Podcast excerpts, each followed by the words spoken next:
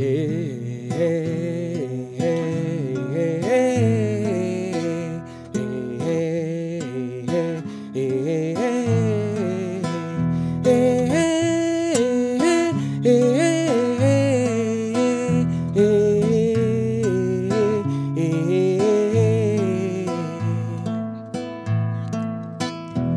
des mois et des mois à bien galérer, demi-douzaine d'invitations avortées, on a enfin réussi à l'organiser. Je commençais vraiment à douter. L'ami psycho quack qui ne m'a jamais lâché. Et Jérémy auquel j'avais même pas pensé. Grâce à eux, je vais pouvoir envoyer balader les psys qui aiment bien se palucher. Ouh, sur les actes manqués. Hey, hey, hey,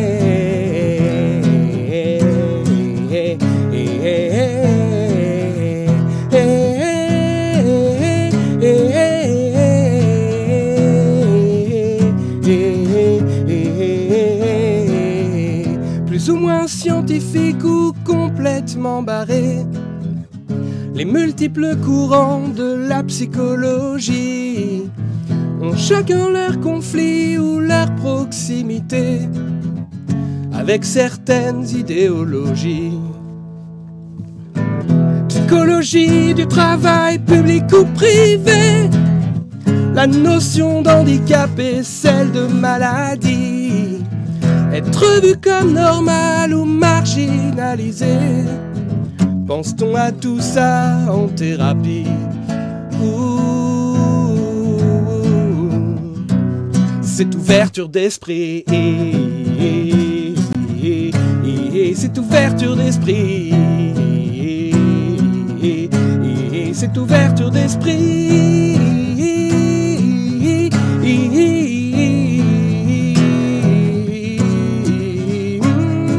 Cette ouverture d'esprit.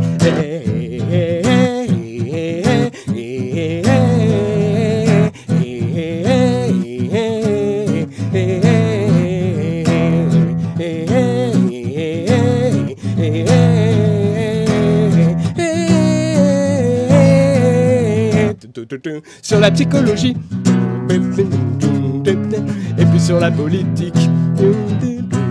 C'est psychologie, c'est psychologie et politique sur la psychologie. Et puis sur la politique. C'est psychologie, c'est psychologie et politique. Je vais parler. Bonsoir Salut. les gens. Bonsoir tout le monde. Euh, alors, euh, donc euh, c'est le live psychologie politique. Euh, je précise euh, à l'attention du euh, robot YouTube que euh, cette reprise euh, était évidemment, comme il va me le dire, euh, une reprise euh, de, euh, je sais pas, euh, Robert Chanflou euh, qui d'il y euh, y a quelques années. Euh, voilà, parce qu'en général, il me fait une réclamation en me disant euh, Oui, on a reconnu que c'était une reprise, mais il me dit pas du tout la bonne personne. En vrai, donc, euh, c'était Jean-Jacques Goldman, hein, à, à nos actes manqués. Et donc, ben, bienvenue pour ce nouveau live Psychologie et Politique. Comme d'habitude, le chat YouTube est fermé. Le chat. D'ailleurs, euh, je suis même pas sûr. J'ai peut-être oublié de le fermer. Euh, le, chat euh, Twitch est euh, limité aux emojis. Euh, et si vous voulez donc commenter et poser des questions, il faut aller sur Discord. Le lien est en description de la vidéo sur YouTube et le lien vous est envoyé par le bot régulièrement dans le chat Twitch.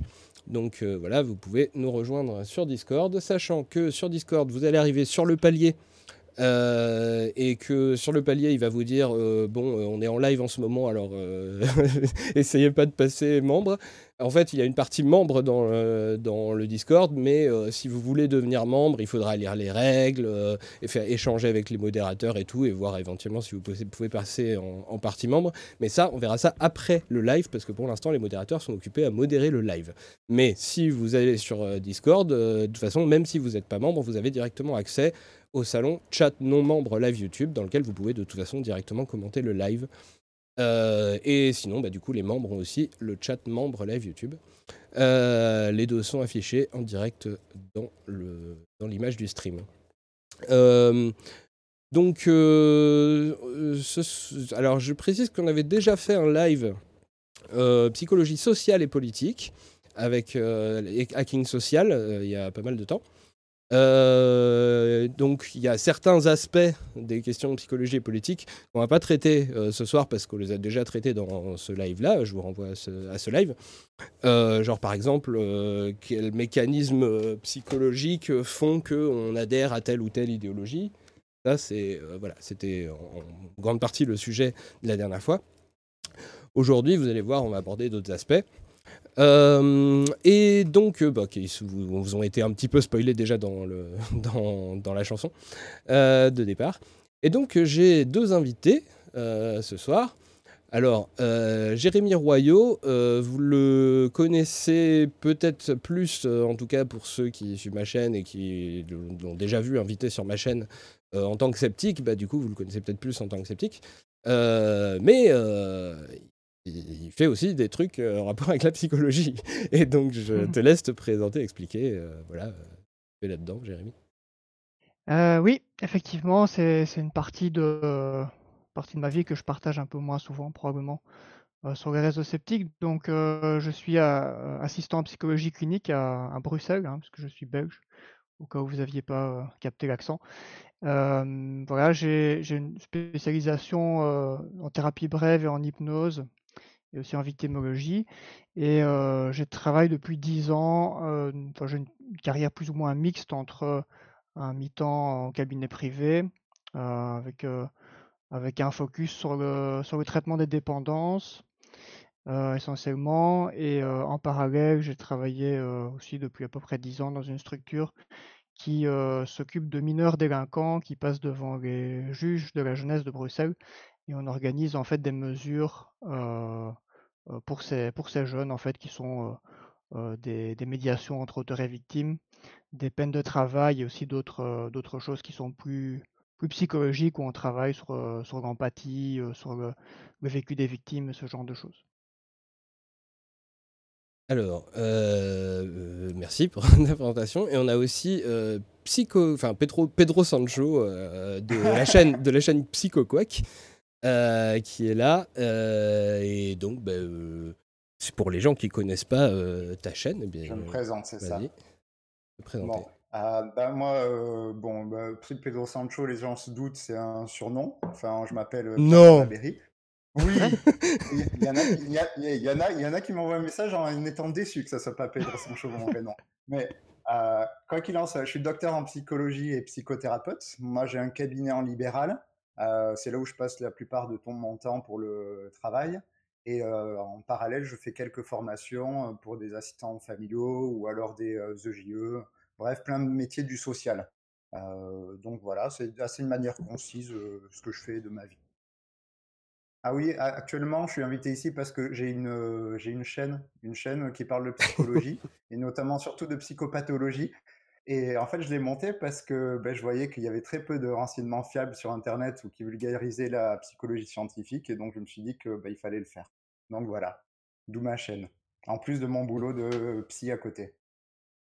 D'accord. alors, je précise aussi que oui, je sais, je fais encore un live avec que des mecs. Euh, sachant que euh, la dernière fois, c'était déjà euh, une grosse majorité de mecs parce que c'était scepticisme et politique. Et on avait juste une invitée femme qui était là pour représenter le, le, groupe Facebook Zététique, Scepticisme et Féminisme. Et j'avais dit, mais vous allez voir, on va se rattraper après parce que, bah, en fait, dans les lives que j'avais prévus après, j'étais censé avoir une majorité d'invités femmes. Le problème, c'est que comme je l'ai dit dans la chanson, ce live psychologie et politique, il a été très dur à, organiser. On avait fait plein d'invitations qui ont été, où on a eu des oui, puis finalement bah, plus de réponses et tout. Et, voilà. Et donc, bon, on se, ah, on se retrouve avec les gens qui, qui, qui, qui ont continué à répondre. voilà. Bah, j'étais avec lui pour l'organisation. Il a effectivement demandé à autant de femmes que d'hommes. Je dirais même plus de femmes que d'hommes d'ailleurs, euh, concrètement. Mais bon, je ne vais pas faire la liste parce que c'est pas sympa. Euh, bon, voilà. Alors, euh, ben, du coup, je pense que. Alors, d'habitude, on commence par ma question habituelle sur l'orientation politique du milieu dans lequel vous êtes et tout. Mais je pense que là, comme euh, dans cette euh, soirée, on va avoir l'occasion de parler pas mal de différentes écoles de pensée en psychologie et tout. Ce serait pas mal d'essayer plus ou moins autant que possible de, faire vite fait une petite présentation de, différents courants qui peuvent exister.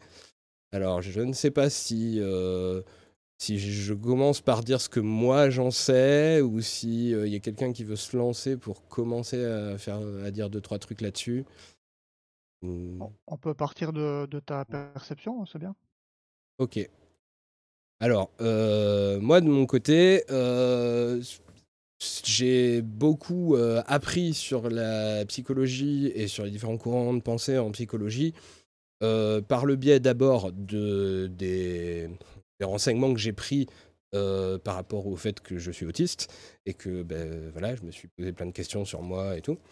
Euh, et puis, euh, assez vite, par le biais du scepticisme, dans lequel j'ai découvert bah, principalement une espèce de, de, guerre qui me semblait être mise en avant par pas mal de gens entre une vision psychanalytique et, euh, et une psychologie euh, qui, elle, serait plus scientifique et qui serait surtout représentée par euh, les thérapies comportementales et cognitives, donc ou les TCC.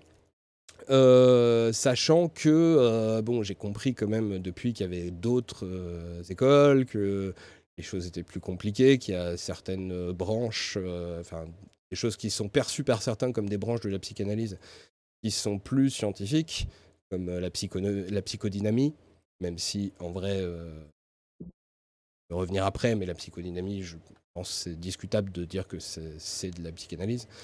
Euh, mais en tout cas, donc dans mon idée, ce, que je, ce que je comprends, c'est que la psychanalyse, donc, bah, c'est ce qui est le plus connu en France et le plus associé à l'idée de psychologie et de, psy en général.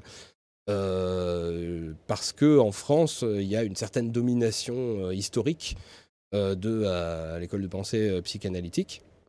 Et la psychanalyse, en gros, bah, c'est ce qui a été fondé par, Freud, en France, qui a été pas mal repopularisé et mis beaucoup en avant par Lacan aussi.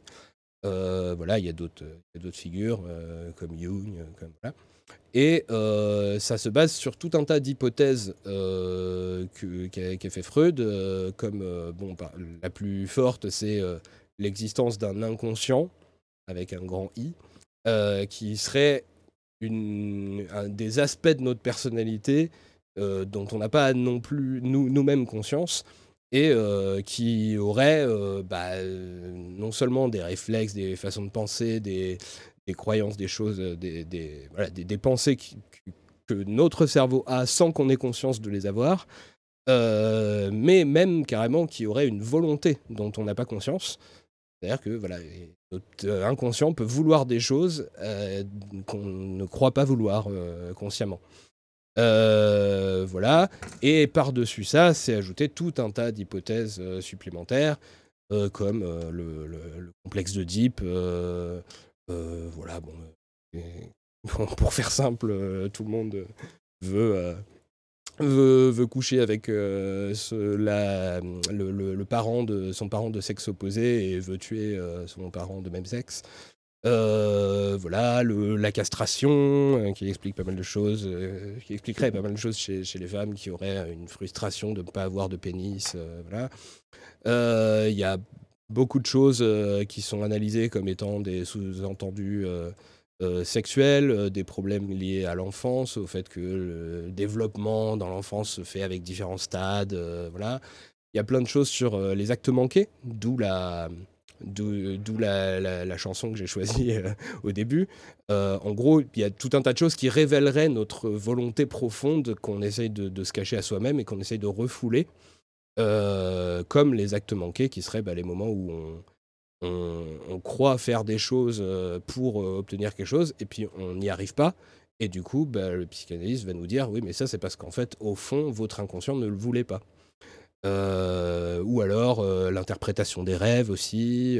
bon voilà, plein de choses comme ça. Et avec le point commun de toutes ces choses, qui est que globalement, bah, presque, je sais, c'est très peu vérifié scientifiquement.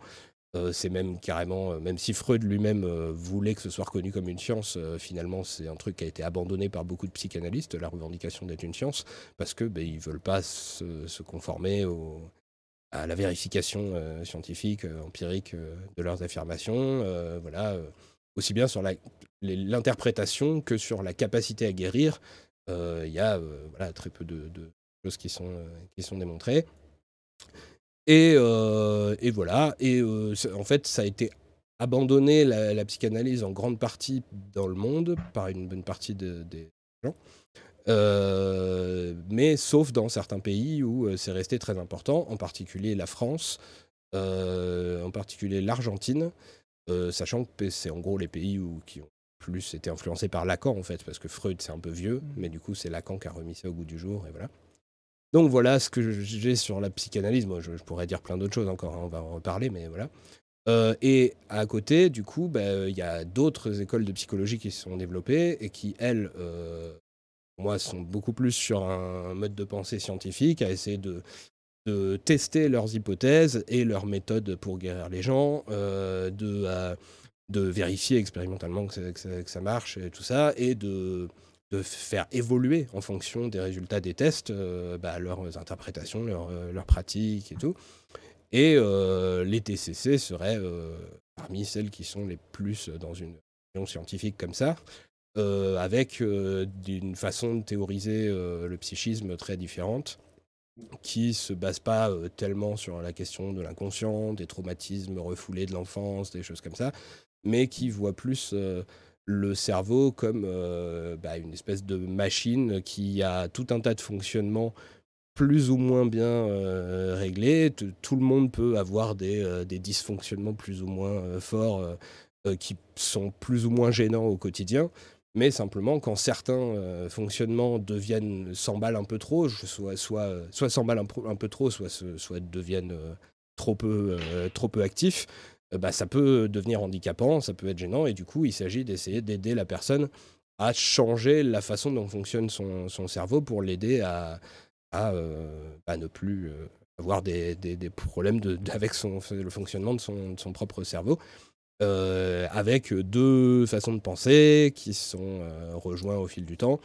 voilà, le, côté comportemental qui joue beaucoup sur le fait que bah, il y a, des, habitudes, des réflexes acquis euh, pris par, par, le, cerveau euh, à force que des mêmes successions d'événements se, produisent. Euh, le cerveau se met à fonctionner en boucle et à, reproduire les mêmes effets systématiquement dans les mêmes conditions qui, sont, délétères pour la personne.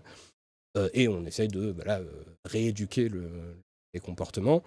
Euh, et le, côté cognitif, euh, c'est euh, plutôt le fait de s'attarder, alors là je suis moins sûr de, moi, de s'attarder sur les, croyances et les représentations que, les gens se font.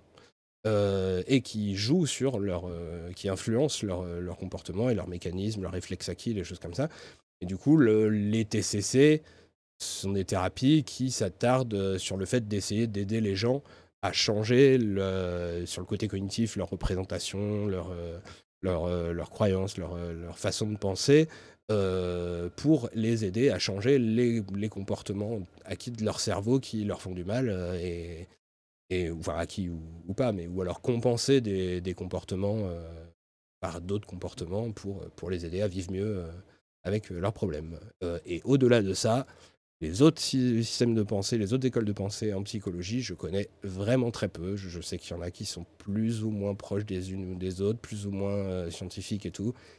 Et on pourra revenir aussi sur la question de la psychodynamique, que j'ai découvert un peu plus euh, récemment et qui est donc un, courant euh, plutôt américain qui se revendique comme issu de la psychanalyse, mais qui en fait s'est pas mal éloigné des pratiques de ce qu'on appelle la psychanalyse en France, et qui, elle, euh, est beaucoup plus, euh, a beaucoup plus accepté euh, le jeu de, de, de, la méthode scientifique et tout ça pour, vérifier et tout.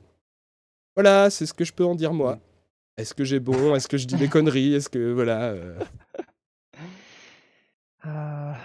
Bah, moi j'aurais juste, ouais, j'aurais juste un truc à dire, c'est que Bon, moi, je partirais pas trop sur le, même sur, sur tout le live, sur le psychanalyse, bien, pas bien, scientifique, pas scientifique, mmh. parce que effectivement, c'est euh, plus compliqué que ça. Moi, je monte mon son, je vois qu'apparemment mon son est trop bas, donc je monte mon son. Euh, parce qu'en en fait, effectivement, la psychanalyse, c'est en parler euh, en cinq minutes, c'est pas possible. C'est comme la philosophie, c'est-à-dire il y a différentes branches, elles sont pas forcément d'accord entre elles. Il y en a qui veulent une évaluation scientifique, d'autres pas.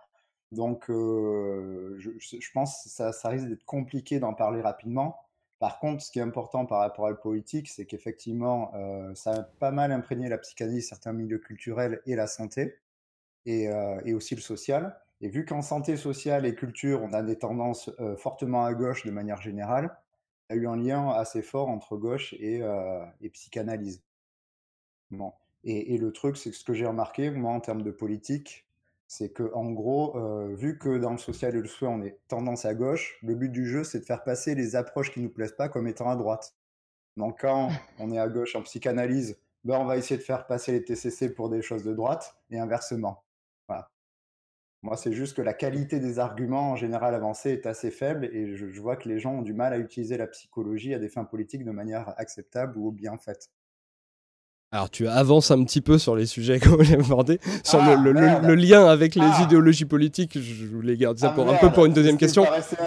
Mais non non non mais il n'y a, pas de souci. Mais on, va y revenir.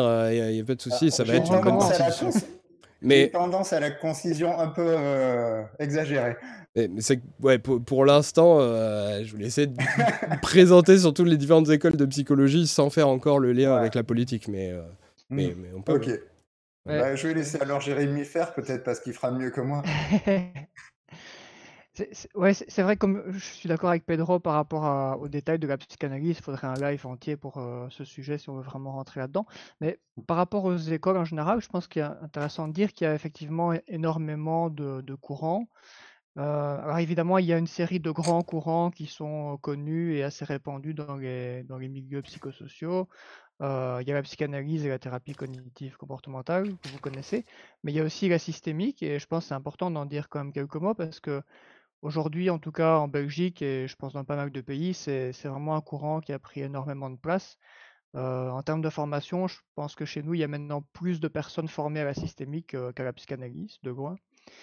Et il y a aussi la thérapie humaniste rogerienne qui est, qui est, qui est moins fréquente, mais qui a quand même été une influence un petit peu euh, subtil sur pas mal d'autres courants.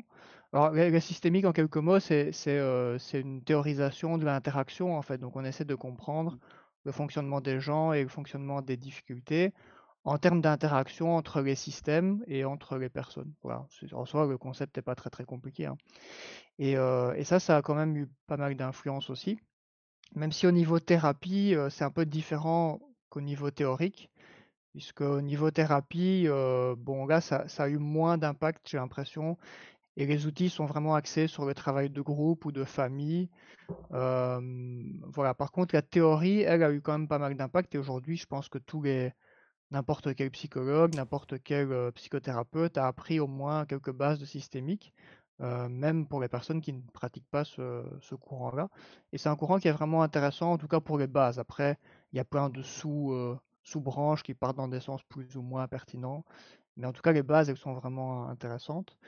Et voilà, il y a aussi plein d'autres courants qui sont moins, moins connus ou moins fréquents, comme la, thérapie brève, qui, vient de Palo Alto, hein, qui, a, qui a aussi une orientation légèrement systémique, mais c'est un peu un mixte entre une, une compréhension systémique des choses et puis quelque chose qui ressemble un peu à de la thérapie comportementale. Donc on, y a aussi des, on intervient beaucoup en thérapie, on donne des exercices à faire, etc.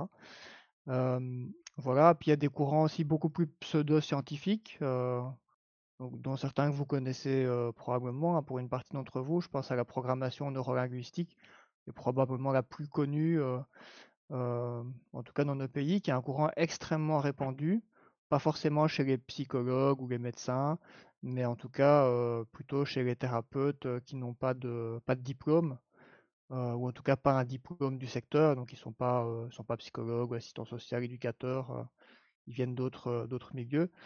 Et ça, c'est une thérapie qui, qui surfe un peu sur, la, sur le mouvement New Age, le mouvement du potentiel humain dans les années 70, et qui, même si elle peut ressembler à certains, pour certains aspects à la thérapie cognitive, dans le sens où on travaille sur les croyances, sur la perception du monde, comment changer cette perception pour aller mieux.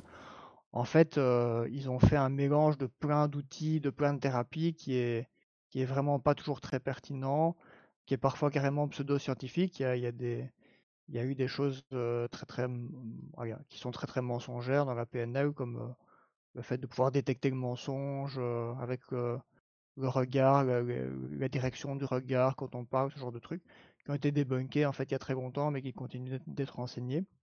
Et voilà, ça c'est une thérapie qui est très, qui est très connue et qui, fait pas mal de, de, tort. Et à côté de ça, il y a littéralement des, des, centaines d'autres mouvements dont pour la plupart vous n'entendrez pas beaucoup parler parce que c'est des petits courants, des petits courants qu'on n'entend pas beaucoup. Et là-dedans, il y a plein, plein, plein de, choses, depuis des choses qui sont assez sérieuses, même si elles ne sont pas très connues, ou en tout cas qui sont assez pertinentes, à d'autres qui sont complètement farfelues, avec des soins énergétiques, avec du contact avec les anges, du, contact avec les vies antérieures et, plein d'autres euh, euh, trucs euh, vraiment très très très très farfelus. Voilà, ça c'est un peu un, petit panorama des, des, branches ou des courants thérapeutiques qu'on peut, qu'on peut faire. Faudrait peut-être juste du coup aussi revenir vite fait parce que je l'ai laissé un peu de côté sur la psychodynamique. Euh, sur euh, moi, ce que j'en ai compris, euh, j'ai découvert ça assez récemment parce qu'en fait, souvent, quand les psychanalystes sont accusés par les sceptiques et tout ça de ne pas, pas soumettre à l'évaluation scientifique et de et de pas évoluer, de rester sur des dogmes, des choses comme ça. ils sortent des, des études en psychodynamique pour dire mais si si vous voyez bien regardez on se soumet à, l'étude scientifique et tout. Ce que font effectivement euh, les, gens qui se réclament de l'école psychodynamique, mais la psychodynamique, moi de ce que j'en ai compris, c'est pas les mêmes hypothèses et c'est pas les mêmes pratiques que ce qu'on appelle psychanalyse en, en, France euh, ou en Argentine. Euh, par exemple, euh, apparemment, ça se base beaucoup sur les premières hypothèses qu'avait développées Freud avant de développer la psychanalyse et qu'il a complètement abandonné en développant la psychanalyse, en particulier euh, tout un tas de choses qui se basent sur une espèce de métaphore de la psychologie appuyée sur les lois de la thermodynamique et donc qui parle beaucoup d'énergie. Euh, et de d'équilibre euh, thermodynamique et euh, et parle des, des, problèmes psychologiques comme étant des déséquilibres thermodynamiques, ce genre de choses. Ce qui, bon, moi, en termes d'interprétation, me semble assez, assez particulier aussi, mais qui n'est pas les mêmes hypothèses que, que, la psychanalyse, et qui, eux, de leur côté, apparemment, essayent quand même pas mal de rester en lien avec la recherche en neurologie aussi, pour, pour faire évoluer leur, euh, leur pratique et, leur théorie et tout, et qui apparemment aurait prouvé une certaine efficacité sur un certain nombre de choses, euh, même si on peut discuter de est-ce que c'est efficace pour les raisons qu'ils invoquent ou pour d'autres raisons. Mais euh, voilà. Bah, après, si tu lis des articles en psychodynamie, par exemple certains auteurs qui vont publier des articles scientifiques, leurs hypothèses, elles tournent autour de, des stratégies de vie, de recul sur soi, des relations humaines, de la théorie de l'attachement. Donc en fait, c'est exactement. quand tu lis un article de psychothérapie, tu peux pas dire souvent si c'est de la TCC ou si c'est de la psychanalyse en fait. Mmh. dire, les gens se rejoignent sur les hypothèses. Donc leurs leurs modèles sont pas plus incohérents en psychodynamie que les modèles qu'on a en TCC, puisque c'est quasiment les mêmes en fait. Par exemple, sur les, euh, sur les borderline, c'est quasiment la même chose qui est dit. Donc moi, là, juste la question que je me pose, c'est euh, c'est quoi la psychanalyse vraiment? Où ça s'arrête la psychanalyse? Qu'est-ce que c'est? Et ça, j'ai pas de réponse. C'est pour mmh. ça que ça serait compliqué de définir exactement ce que c'est, sachant que des gens disent que c'est de la psychanalyse, alors que quand on lit, en fait, on fait plus la différence entre la psychanalyse et la TCC quand on lit, par exemple, leurs articles. Donc, moi, je sais pas ce que c'est, je sais pas comment le définir, donc euh, je... En tout cas, je sais juste que c'est une méthode qui me convient, et donc mmh. ça me dérange pas de lire leurs articles. Et honnêtement, quand on prend, par exemple, des études où ils essaient de déterminer ce que c'est la psychodynie ou ce que c'est le, les, TCC, on voit que quand ils, font des scores de l'attitude du thérapeute, bah, finalement, maintenant, euh, l'attitude d'un thérapeute en psychodynie ou en TCC, c'est quasiment la même. Mmh. Ouais, je trouve que ce qui est intéressant de, dire aussi par rapport à ça, c'est que, en fait, du côté américain, il y a plein de variantes de psychanalyse, en fait.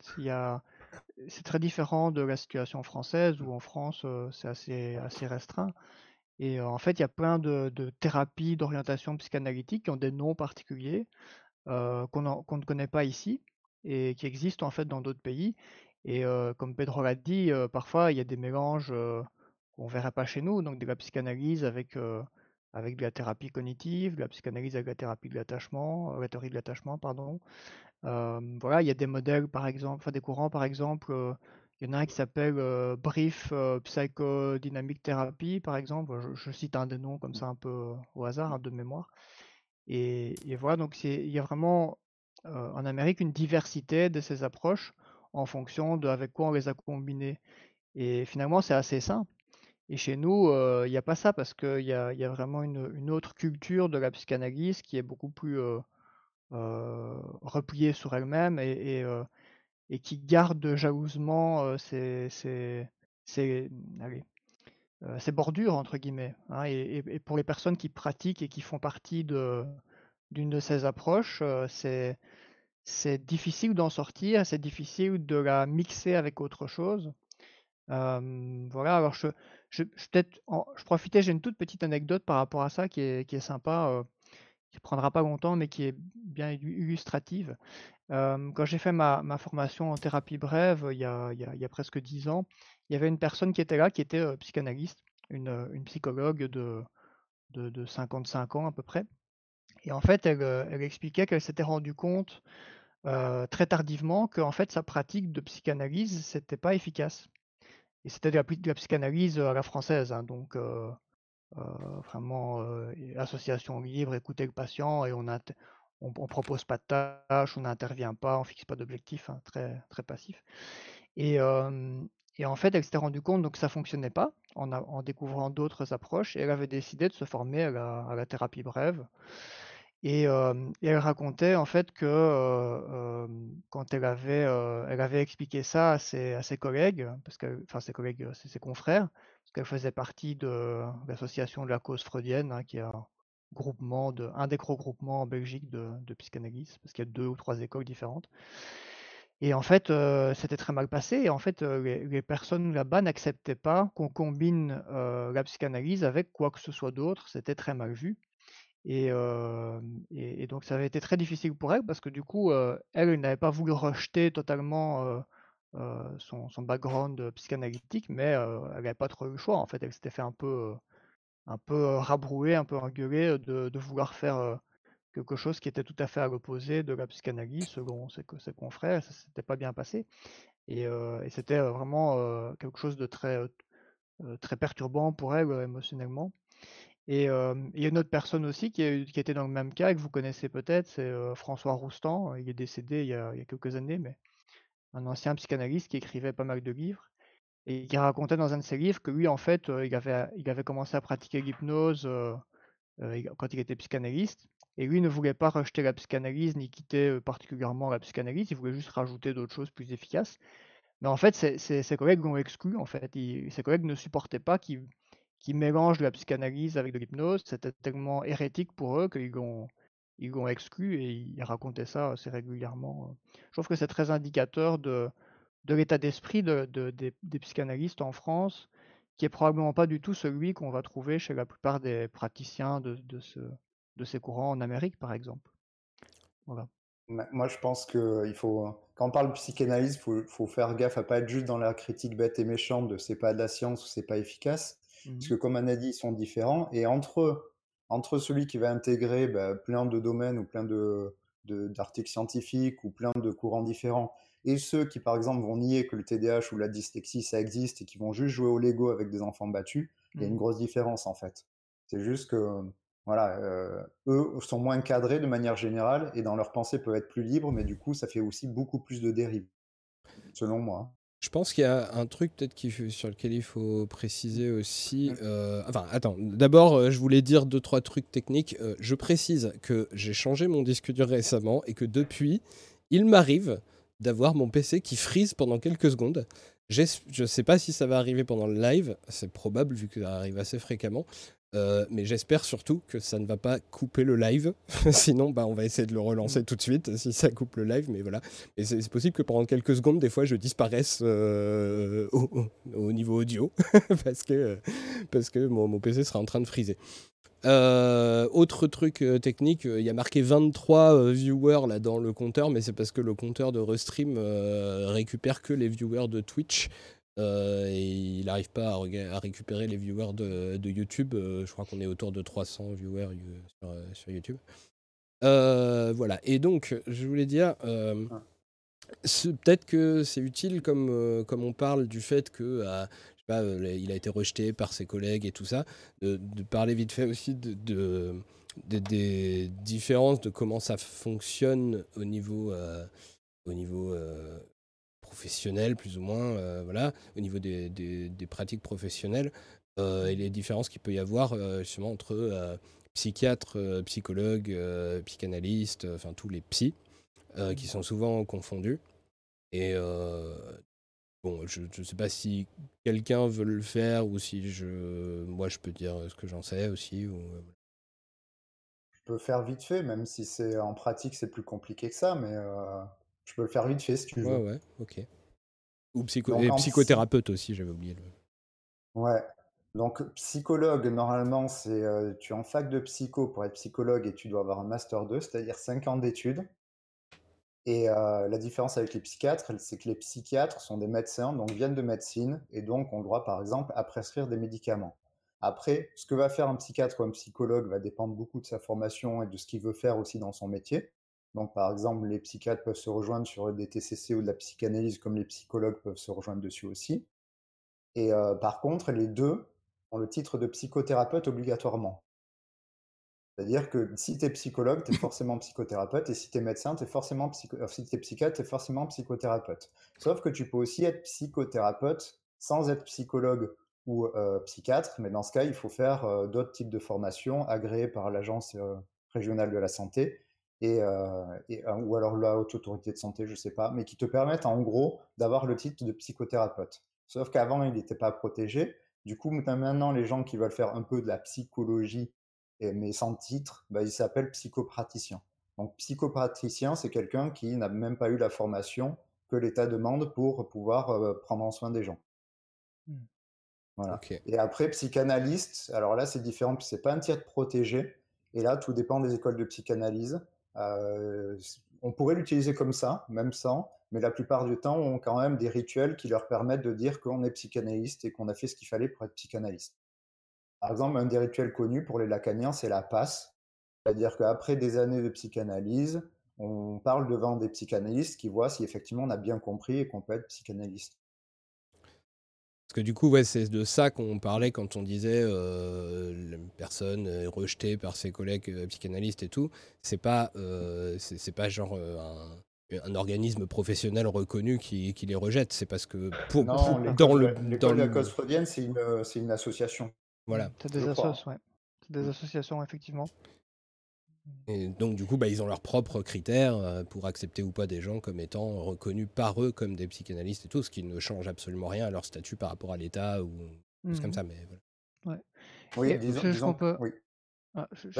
ce qu'on peut, ce qu'on peut rajouter aussi, euh, je pense qui est intéressant, c'est que euh, la majorité des personnes qui pratiquent l'une ou l'autre thérapie Hein, donc ils ne sont pas forcément psychologues ou psychiatres et maintenant psychothérapeutes, puisque le titre est protégé en France. Mais donc ils sont psychopraticiens ou un autre titre. en fait, la majorité de ces personnes n'ont pas n'ont aucun diplôme en lien avec la, santé en fait. Donc ce qui est ce qui est quand même intéressant. Donc si vous si vous allez voir, je sais pas, vous tapez le nom de votre ville et vous tapez thérapie ou ben, en fait vous allez trouver plein plein de personnes qui proposent des thérapies. Et il y a, plus de la moitié de ces personnes qui n'ont aucun diplôme. Ce qui est quand même un truc assez particulier parce qu'il n'y a pas beaucoup d'autres professions finalement où ça fonctionne comme ça. Si, vous tapez dentiste, ou vous tapez médecin, ou vous tapez kiné, je sais pas, vous tapez infirmière, bah, vous n'allez pas trouver des gens qui n'ont pas de diplôme. Donc c'est quand même une situation particulière qui a, qui a beaucoup d'impact sur, sur les personnes et sur, la, sur le soin que reçoivent les personnes. Oui, parce que finalement, ce qu'ils ont voulu faire en, protégeant le titre en France de psychothérapeute, c'est justement faire en sorte que ça soit cadré. Sauf que du coup, les gens ont inventé euh, psychoclinicien ou alors ils ont inventé psychopraticien. Et du coup, en mmh. fait, ça a juste déplacé le problème. Ça n'a pas du tout réglé, ça n'a pas du tout cadré quoi que ce soit. Et mmh. si une personne, effectivement, à la limite, s'il y a quelqu'un qui dit bois ton urine et la personne meurt de son cancer, on peut espérer qu'il y ait des poursuites. En psychologie, on peut faire absolument n'importe quoi, ça passe. Hein. Il n'y a, jamais, a jamais eu d'histoire de poursuite, c'est parce qu'une personne avait fait beaucoup de merde euh, en mmh psychologie. À part les patients, à part les psys qui violent leurs patientes, là oui, en général, euh, ça sort en général. C'est ça, il n'y a que quand tu fais un acte euh, potentiellement criminel que tu risques d'être inquiété, mais pour le reste, tu peux proposer des thérapies inefficaces, voire dangereuses. C'est très rare d'être inquiété. Sachant que par exemple, moi, juste un, cas, euh, c'est pour voir à quel point c'est pas contrôlé, c'est que normalement, quand il y a un mineur de 15 ans en France, quand il y a un mmh mineur de 15 ans qui s'est fait violer ou qui se fait agresser, on est obligé, sous peine d'un emprisonnement et de milliers d'euros d'amende, on est obligé de signaler. Mmh et sachant que moi, j'ai plein d'histoires où effectivement des psys, ont, des ados, on leur a dit bah, je me suis fait violer, des psys n'ont rien dit, et en fait, mmh ils n'ont ils ont pas du tout été inquiétés. Donc en fait, voilà, même la loi peut ne pas être respectée et ça passe. Mmh. alors, je vais essayer de prendre les, les questions. ce qui est compliqué, c'est que, en fait, je vois qu'il est déjà 21h44. on sait que Pedro va devoir partir à 23h. On a encore plein de questions à traiter. On n'a pas du tout commencé à aborder les, rapports avec la politique. Est-ce qu'on peut vite faire répondre à Samuel qui dit donc, euh, vous ne trouvez pas que cela biaise tout de même le rapport au patient de baser son cadre de pensée sur des concepts psychanalytiques, même si on reste ouvert à la psychologie scientifique De mon expérience de patiente, les psys avec un fond psychanalytique avaient toujours cette tendance à foncer vers une interprétation psychanalytique des choses plutôt que d'explorer de manière plus large les éléments à disposition. Bah, moi, le problème, c'est que y a, je connais certains psychanalystes ah, il dirait que les gens qui font ça, c'est des tocards ou c'est des merdes en tant que psychanalyste, en fait. C'est-à-dire que même entre eux, ils sont pas d'accord. Donc, euh, moi, je, je, peux vraiment rien conclure là-dessus parce que, bah, après, c'est une question de formation. Mais le problème, c'est quand on parle avec les psychanalystes, forcément, il y en a qui vont dire, bah, ceux qui font ça, ils font mal leur boulot.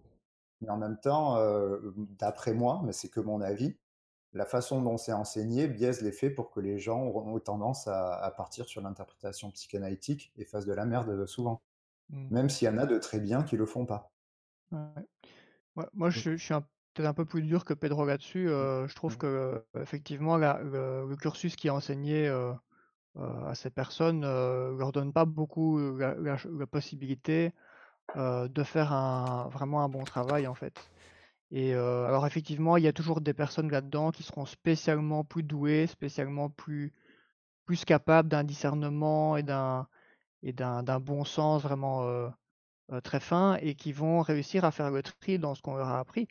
Mais fondamentalement, si on apprend des théories, en partie fausses, à des personnes, même si, on va dire les meilleures d'entre elles réussiront à pas tomber dans les erreurs qui sont liées à ce qu'on leur a appris, bah, le reste, voilà, ils vont tomber quand même tomber dans les dans les erreurs, qui sont prédictives prédictives, enfin, qu'on peut prédire en tout cas en fonction de des problèmes de la théorie. Donc en gros, si on apprend une mauvaise méthode enfin une, une théorie, dépassée ou un peu bidon à des gens, bah, on peut prédire que ça va faire des dégâts, même si une partie d'entre eux réussira à ne pas en faire parce qu'ils sont particulièrement bons.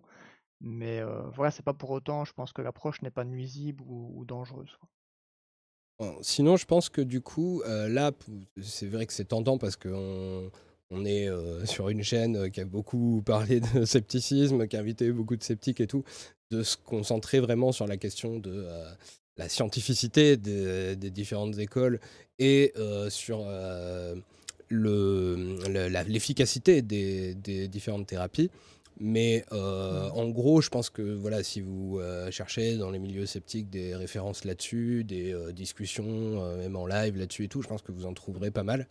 Donc, du coup, on va essayer de se reconcentrer, nous, sur ce qui est le thème de ce soir, qui est les rapports entre la psychologie et la politique. Et donc, du mmh. coup, là-dessus, ben, commencer par la question avec laquelle je commence habituellement tous mes lives, qui est euh, l'orientation politique euh, qu'on trouve chez euh, les gens qui sont dans le milieu dont on parle. Donc là, en l'occurrence, les praticiens de la psychologie, ou de la psychanalyse, ou de la, psychothérapie, de la psychiatrie, des choses comme ça. Bon, Pedro, tu avais commencé par dire que pour toi, c'était un milieu quand même très orienté à gauche. Ouais, en France, oui, en tout cas. Mmh. Disons que par exemple, je fais des cours à des assistants sociaux ou alors des analyses de pratique d'assistants sociaux, euh, être d'extrême droite, c'est quasiment une insulte en fait. Et, euh, et, à la fac de psy aussi, ça l'était. Donc bref, le, milieu du soin et du social, a, après c'est biaisé par les valeurs aussi pour lesquelles les gens choisissent ces métiers. Mais c'est mmh. vrai que moi, du moins dans tout ce que j'ai vu, ça a toujours été un milieu où c'était euh, plus facile d'être de gauche et en fait on pouvait être de gauche tranquille. Ouais, je suis assez d'accord avec Pedro, moi j'ai le même constat de mon côté. D'accord. Et il n'y a pas Com qui a débarqué? Tu as quelque chose à dire? Ah non, je crois qu'il a fait un misclick. Euh, ce qui d'ailleurs me fait repenser au fait que, même si j'y avais pensé juste avant que tu débarques, Pacom, hein, j'allais le dire.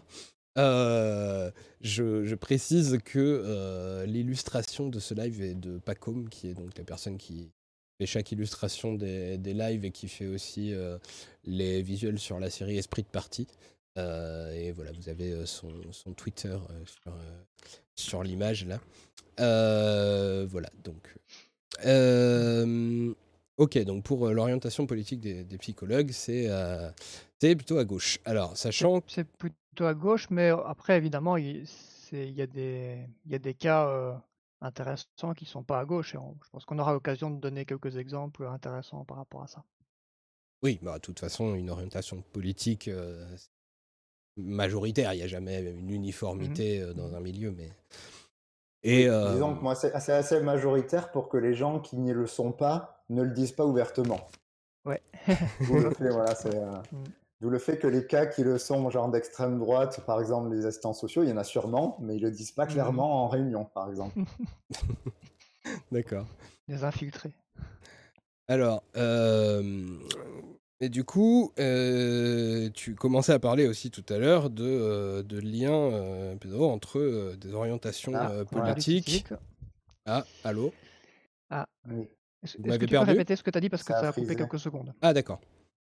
Euh, donc, euh, oui, Pedro, tu parlais euh, de, ton, côté tout à l'heure, tu avais commencé à parler du lien entre des idéologies politiques et des écoles de pensée. et alors, effectivement, il y a un lien assez fort, historique en tout cas, et toujours très important, surtout dans les pays où la psychanalyse est, encore importante, entre la gauche et la psychanalyse. Euh, je peux déjà essayer de l'illustrer, de montrer euh, ce, truc-là, euh, par exemple sur le fait que bah, à chaque fois qu'il y a des, des, attaques qui sont faites contre la psychanalyse, il y a une espèce de levée de bouclier dans les milieux culturels de gauche. En particulier, on voit la plupart des tribunes anti-psychanalyse, elles sont publiées dans des journaux de droite. la plupart des tribunes de défense de la psychanalyse sont publiées dans des journaux de gauche. Euh, l'autre jour, on en parlait pour préparer un peu le live avec euh, Pedro, qui était pas très euh, au courant de ça et tout. Et j'ai été chercher, rien qu'en tapant sur, Internet, genre attaque contre la psychanalyse.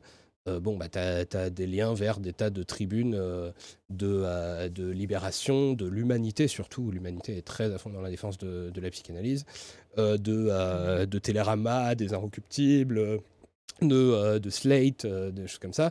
à, gauche, il y a quand même une certaine unanimité pour défendre bec et ongle la psychanalyse contre, contre les attaques. et à droite, disons qu'il y a de plus en plus de d'imprégnation de la psychanalyse aussi dans certains milieux de droite, mais particulièrement euh, je, pense que c'est beaucoup lié au fait que bah, y a des anciens gens de gauche qui passent à droite, hein, comme ça. Euh, bon, si vous connaissez ma chaîne, vous savez par quel phénomène ça peut se passer. Donc petit à petit, forcément, tout ce qui est des éléments culturels de la gauche, ça finit par arriver à droite à des moments. Mais n'empêche que, bon, globalement, il y a encore une très forte euh, importance de, de la défense de la psychanalyse à gauche. Et donc toi, Pedro, pour toi, l'explication que tu en donnais, c'était le fait que, euh, puisque les psychologues euh, sont majoritairement à gauche et puisque la psychanalyse est très importante euh, en France, en tout cas, bah, du coup, c'est logique qu'il y a un lien qui se fasse entre les deux et que l'idéologie dominante chez les psychologues soit liée avec l'école de pensée dominante en France. C'est comme ça que tu interprètes bah, les choses. Ça, me paraît, enfin, euh, c'est une hypothèse lancée à l'arrache comme ça, parce que, comme tu l'as dit, moi, je me rendais pas compte du phénomène de défense de la psychanalyse dans les milieux de gauche avant que tu m'en parles vraiment, puisque moi, j'avais pas d'exemple. Puisque moi, je m'étais arrêté, je lisais les articles, j'ai les articles qui passent, mais je vois que les arguments sont mauvais, mais quel que soit le côté. Et du coup, en fait, je suis juste capable de voir que bah, l'utilisation de la psychologie en politique, en fait, c'est surtout des gens qui connaissent rien en psychologie qui en parlent ou qui veulent l'utiliser pour leurs idées politiques. C'est ce que j'ai vu. Donc en général, je cherchais pas plus loin. Je me disais bon, encore quelqu'un qui connaît rien et qui veut le récupérer. Et donc je passais à autre chose. Donc c'est vrai que j'ai jamais analysé vraiment que c'était à ce point qu'il y avait une défense de la psychanalyse à gauche. En fait. Alors, j'ai jamais rendu compte. Je voulais préciser aussi un truc dans les exemples que j'avais donnés. Il y a aussi des tribunes. Euh, il y a aussi des comment dire des, des appels ou des, des ouvrages collectifs euh, pour défendre la psychanalyse, qui sont signés par des grandes figures de la gauche euh, intellectuelle, on va dire, euh, la gauche culturelle. Mmh alors, ça, marche aussi bien, la défense de la psychanalyse, chez les sociodémocrates que chez les marxistes, sachant historiquement, il y a eu quand même, même pas mal de gens qui ont essayé de théoriser le lien entre le marxisme et, le, et la psychanalyse, qui ont fait des bouquins là-dessus, sur Marx et Freud, des choses comme ça. Et, et j'avais trouvé aussi un truc sur un site euh, de genre oedipe.com ou un truc comme ça, enfin un site de psychanalyste euh, qui euh, s'étonnait du fait que justement pour une fois il y a eu une tribune anti-psychanalyse qui, qui a été publiée par le Nouvel Ops, qui est censé être donc un journal de gauche, et, et qui disait justement en soi, enfin ça lui semblait évident, il mettait, euh, mais euh, bon que le Figaro fasse ça, euh, ok, bon c'est pas inattendu, mais que ce soit le Nouvel Ops quand même, c'est incroyable que le Nouvel Ops s'attaque à la psychanalyse, ce qui prouve bien encore une fois que ce n'est plus un journal de gauche. Donc pour vous dire à quel point dans la tête de certaines personnes, c'est évident que si tu es de gauche, tu dois défendre la psychanalyse, et si tu es psychanalyste, tu dois être de gauche, et ainsi de suite. Quoi. Ce qui, peut expliquer, juste, j'ai envie de pour laisser Jérémy un peu parler, parce que je parle beaucoup, et euh, juste ce qui peut expliquer, c'est que je pense que euh, dans le discours et dans les stéréotypes liés à la psychanalyse, il y a beaucoup de choses qui peuvent se défendre et des valeurs qui peuvent se retrouver à gauche.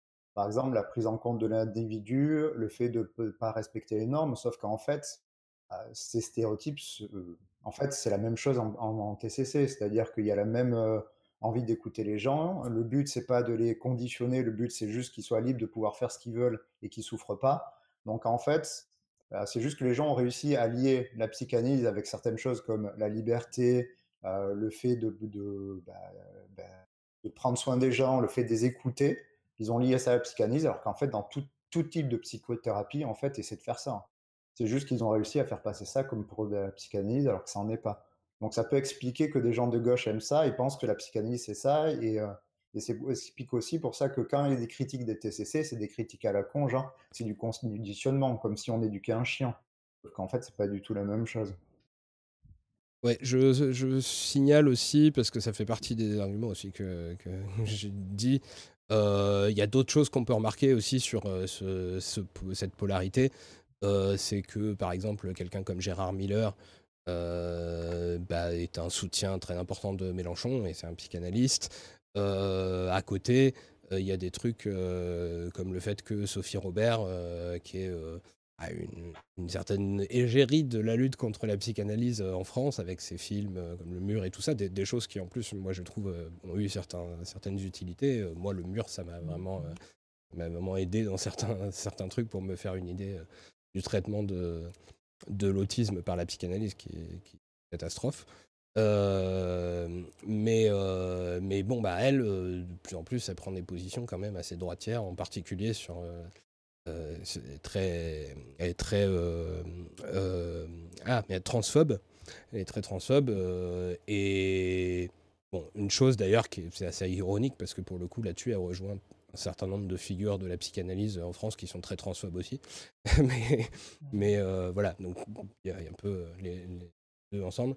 Effectivement, comme le dit Anar Kamori, euh, tu dis j'ai surtout l'impression que c'est une ancienne gauche qui défend la psychanalyse, une gauche de mecs blancs, cisgenres, hétéros, s'intéressant surtout à la lutte contre les inégalités économiques. Mais en ce qui concerne les luttes féministes ou LGBTQI, euh, euh, par exemple, j'ai pas l'impression qu'elle soit très raccord avec la psychanalyse. Alors, il faut dire que j'ai bien dit que c'était beaucoup les sociodémocrates et les marxistes, qui sont les idéologies dominantes à gauche depuis très longtemps. chez les anarchistes, c'est beaucoup moins vrai. Toujours eu beaucoup plus de méfiance des anarchistes envers la, psychanalyse.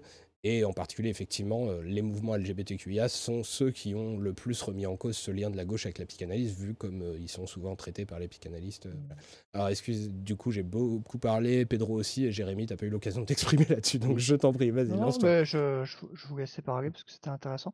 moi, ce que, ce que, ça m'évoque en vous, en vous écoutant, c'est que la, psychanalyse si on la replace en fait dans son, dans son contexte d'apparition, c'était beaucoup plus clair de voir qu'elle était de gauche en fait, hein, parce que Freud quand même s'est opposé à, des, à des pratiques médicales et psychiatriques qui étaient particulièrement atroces à son époque, où il n'y avait aucune individuation des personnes. On, les gens on traitait les, patients psychiatriques comme on traite des gens qui ont une jambe cassée il y avait des méthodes de traitement qui étaient tout à fait inhumaines, lobotomie, etc. Et, Freud, à l'époque où il, défendait le fait d'être à l'écoute du patient et de son individualité, bah, c'est toutes des choses qui aujourd'hui sont, sont, banales. Il n'y a plus vraiment un courant de thérapie qui fait pas ça aujourd'hui. C'est devenu tellement une banalité qu'on oublie que ça n'a pas toujours existé. Et donc, euh, je pense que la psychanalyse, à, une certaine époque, elle a été euh, euh, très progressiste. Et après, bah, il y a un moment où elle a commencé à stagner et, elle n'a pas continué à être progressiste. Et donc aujourd'hui, j'ai l'impression que c'est un peu beaucoup de personnes d'ancienne génération. Hein, il y avait beaucoup de, de, 50 plus, je pense, hein, qui, sont dans les, psychanalystes et mmh. moins, peut-être moins des jeunes et qui ne qui sont plus aujourd'hui dans une optique un peu progressiste, alors que voilà, les, psychanalystes l'ont été à un moment, et peut-être que cet héritage historique, il a continué à influencer les esprits, même si la psychanalyse aujourd'hui est un peu en, décalage par rapport au combat actuel. voilà, après, c'est une hypothèse que j'ai, hein, je ne suis pas historien de la psychanalyse, je ne sais pas si c'est vraiment vrai, mais c'est en tout cas, c'est ce qui me vient à l'esprit en vous écoutant. Et je pense aussi. pardon. Non, non, il y a un autre truc effectivement qui peut effectivement jouer dans ce stéréotype de TCC, psychologie scientifique, c'est de droite, puisque mmh. dans ce que je vois moi chez les politiques, il y a sûrement, sûrement il y a enfin, oula, j'arrive plus à parler. Il y a mmh. beaucoup de récupération de la neuroscience ou alors des études sur la génétique et sur les études scientifiques de la part de milieux de droite. Si on prend par exemple le mmh. milieu masculiniste, en fait, aime beaucoup reprendre les études IRM ou les chiffres de psychosocial pour justifier leur thèse, en fait. Ce que font moins ceux à gauche qui vont plutôt prendre des études en sciences humaines ou euh, comme la sociologie. Donc il y a mmh. un côté plus, euh, ils essaient d'essentialiser les gens, ils veulent faire croire que parce qu'on voit des résultats dans un IRM ou parce qu'il bah, y a des chiffres, ça veut dire qu'effectivement, c'est une réalité objective et que ça ne viendrait pas de la société ce qu'on est. Donc en fait, voilà, euh, si on prend par exemple Blanquer, il va plus s'occuper de neurosciences que de psychanalyse pour l'éducation des gamins. Mmh. Donc il y a, y a, effectivement une reprise, je trouve, de la psychologie scientifique par certains euh, gens à droite, mais qui est faite de manière complètement biaisée et sans aucun recul, qui peut aussi laisser penser qu'effectivement, il faudrait monter contre la neuroscience et contre et, contre tout ça, parce qu'en fait, c'est de droite. C'est pour ça mmh. que les TCC, par exemple, selon les gens, c'est du néolibéralisme. Je Mmh. sais pas pourquoi. C'est- Ça, ça sort d'où Juste c'est du conditionnement. Donc le conditionnement c'est méchant. Donc c'est pour que les, contrôler les gens. Donc en fait c'est pour contrôler le marché. Enfin il y a des liens très bizarres. Mais en fait, quand on voit qu'effectivement, euh, par exemple, les CMPP en France, qui étaient plutôt à prédominance psychanalyse, maintenant ils disent bon ben vous allez arrêter de faire ça, vous allez faire que du neurodéveloppement avec de l'autisme, de la dyslexie, du TDAH. Bah, du coup, effectivement, ils disent ah tiens, c'est un gouvernement de droite, ils veulent que faire du neurodéveloppement, ils vont virer toutes les problématiques familiales et tous les, euh, toutes les histoires comme ça. Donc en fait, c'est pas bien, ils sont méchants, et nous on est de gauche et on prend l'être humain dans sa globalité. Sauf qu'en Mhm. fait, bah, techniquement, euh, la décision de faire que du neurodéveloppement, c'est de la merde. Mais moi, j'ai beau effectivement être TCC, je vois bien que c'est de la merde. C'est pas forcément un truc de droite, c'est juste une décision de merde en fait. Mmh. Alors effectivement, euh, je, pense que... Alors déjà par rapport à ce que tu as dit Jérémy, effectivement, moi pour moi c'est une des, explications historiques. C'est le fait surtout que, bah, en gros, il y a eu le hasard du fait que parmi les différentes façons de penser euh, de psychologie euh, qui se sont développées et qui se sont opposées euh, bah, la vision traditionnelle euh, vraiment de, complètement réactionnaire de juste euh, bah, les gens euh, les gens bizarres anormaux on les enferme on les exclut et puis voilà c'est des, c'est des Mhm. tarés ou, ou alors c'est des carrément c'est des gens possédés par le démon ou des choses comme ça. Bah, forcément euh, toutes ces idéologies-là avaient le potentiel de plaire à la gauche parce qu'elles remettaient en cause cette façon de, de traiter les fous entre guillemets euh, mais il se trouve que c'est la psychanalyse qui a été la plus développée, la plus connue, et donc du coup, bah, c'est à celle-là que sont attachés euh, la gauche, euh, que s'est attaché la gauche à ce moment-là. Mais effectivement, après, il y a eu le, le fait que bah, ils ont cessé d'évoluer à un moment et ils sont devenus plus conservateurs, mais ça comme bah, en gros n'importe quelle idéologie, et en particulier, je pense que le fait d'avoir quand même beaucoup plus de réticence à à, à l'évaluation scientifique, euh, en tout cas pour certains courants de la psychanalyse, bah, aide pas à faire évoluer les, les pratiques et les théories. Euh, donc ça se rajoute à ça, mais même d'une manière générale, bah, comme on voit en politique, euh, bon, bah, des anciens courants de gauche euh, finissent par passer à droite quand ils deviennent dominants et quand, quand ça devient bah, finalement ce qui était émancipateur à dire au 19e siècle, c'est pas forcément toujours émancipateur à dire au, au 21e siècle. Quoi. Euh, Voilà, il y a des- il y, a des choses nouvelles à dire pour, euh, pour faire évoluer les choses. Donc il y a ça. Et après, effectivement, pour revenir sur par rapport à ce que tu disais, euh, Pedro, et ce que je lui passer dans le chat aussi, il y a, y a aussi l'influence de Lacan qui est importante, sachant que Lacan Mmh. euh, a été très investi. Enfin, Lacan, c'était. on- Il a eu une influence énorme, pas seulement sur euh, les questions thérapeutiques, mais beaucoup, c'est beaucoup dans la culture en fait que ça a été important en général, dans la philosophie, dans les sciences humaines. Et euh, c'était en même temps que tout ce qu'on appelait euh, la, French ce qu'on a appelé plus tard la French Theory et tout ça, mais il y avait beaucoup de liens avec, euh, avec Foucault, avec Deleuze, avec voilà, Derrida, avec plein de gens qui ont, qui, ont mélangé la psychanalyse de Lacan avec tout un tas de nouvelles recherches en sciences humaines qui sont devenues importantes et qui ont donné plus tard des recherches euh, très importantes pour la gauche aujourd'hui, comme euh, bah, euh, les, recherches, les études de genre, les études culturelles, les, les études postcoloniales, enfin plein de choses comme ça, qui, qui, qui sont appuyées en partie pour certaines sur, sur Lacan. Donc forcément, au niveau de la, de la gauche très intellectuelle et universitaire qui s'appuie beaucoup sur les sciences humaines euh, modernes et tout, bah euh, voilà, il y, a- y des traces de ce qui reste de l'héritage de Lacan dans certains cas qui font que bah euh, ouais, quand on attaque la psychanalyse, ils se sentent attaqués et donc beaucoup de militants de gauche euh, ont tendance à vouloir rester attachés à ça quoi. Ouais, ouais, c'est c'est c'est intéressant parce que finalement, à même à l'époque de Freud, il y avait plein d'autres d'autres psychologues ou médecins qui auraient pu devenir beaucoup plus connus et qui auraient pu influencer tout le, devenir de la de la psychologie dans le futur. Et finalement, c'est Freud qui a gagné cette sorte de de, de guerre de la popularité. Euh, bon, je ne connais pas suffisamment l'histoire pour savoir comment il a fait pour gagner à ce point cette, cette, cette guerre de popularité, mais ça a eu des impacts énormes. Et il y a pourtant il y a plein d'autres personnes à son époque qui étaient des personnes innovantes,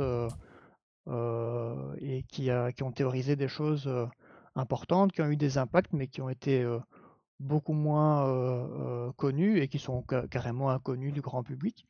Alors qu'en fait, avec le recul, quand on, quand on lit certaines de ces personnes, c'est beaucoup plus pertinent encore aujourd'hui que ce que Freud a écrit, par exemple.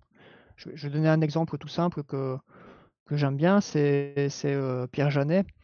donc Pierre Janet, c'est un, je sais plus s'il est médecin ou psychologue, je ne retiens jamais, mais en gros, il, a, il, a, il est assez connu des psys, hein, au moins un petit peu, mais il n'est pas très connu du grand public. Et en fait, aux alentours de 1880, il, avait déjà développé des, des, des méthodes pour, comprendre le fonctionnement des traumatismes. Il avait déjà théorisé assez bien bah, les traumatismes, leurs effets, la dissociation, le stress post-traumatique. et il avait déjà théorisé aussi comment on pouvait le soigner. Et, et lui, bah, il n'a pas gagné la guerre de la, popularité, justement. Donc il, est, a été beaucoup moins connu que Freud. Et, pourtant, bah, quand on regarde aujourd'hui tous les traitements qui sont validés pour les traumatismes, donc essentiellement la, le MDR, la thérapie cognitive orientée sur le traitement des traumas, et puis dans une certaine mesure un petit peu l'hypnose même si c'est moins, moins validé. En fait, toutes ces thérapies qui ont, euh, qui ont des effets connus euh, sur les traumas utilisent les mêmes principes, les mêmes fondements. Et, euh, Pierre Janet avait déjà théorisé les fondements de ces thérapies aux alentours de 1880, donc c'est un contemporain de Freud. Je trouve que c'est très drôle parce que parce qu'on peut se dire, bah, si quelqu'un comme Pierre Janet avait été connu à la place de Freud, ben, on aurait eu des, traitements pour le stress post-traumatique euh, euh, bah, au, début du XXe siècle, un peu partout. Alors qu'il y a énormément de personnes qui ont été traitées par la psychanalyse, notamment après la, guerre, euh, énormément de, militaires qui étaient totalement handicapés par leur traumatisme et pour lesquels les thérapies n'avaient aucun effet. En fait, ils faisaient des années de psychanalyse et ils allaient très très mal, ils étaient, ils savaient plus vivre normalement. Et, voilà, et probablement que ces personnes n'ont jamais entendu euh, parler à cette époque-là de, des autres traitements qu'il y avait, simplement parce que c'était pas connu. Et donc, dit Pierre, Pierre Genet, c'est ça? Pierre Janet, donc c'est J-A-N-E-T. Ah, Janet, ok. Janet, voilà, et il a écrit, euh, il a écrit quelques livres assez connus, euh, et il est encore assez souvent cité aujourd'hui, mais plus dans le domaine psy, on ne le connaît pas au niveau du grand public, en fait. Et voilà, c'est un exemple parmi d'autres. Hein. En fait, il y, a plein de personnes comme Pierre Genet, mais c'est pour dire que euh, voilà, l'histoire, a été euh, grandement influencée par, euh, par ceux qui ont gagné cette, cette, cette, course à la popularité. Et Freud était tellement populaire qu'il a écrasé littéralement beaucoup de personnes, en fait. Hein. Et peut-être que peut-être qu'aujourd'hui, si, si c'était Janet qui avait gagné cette, cette, guerre de popularité, bah, euh, la gauche serait hyper attachée au génétisme plutôt qu'au freudisme. C'est ça. Probablement. On ne sait pas.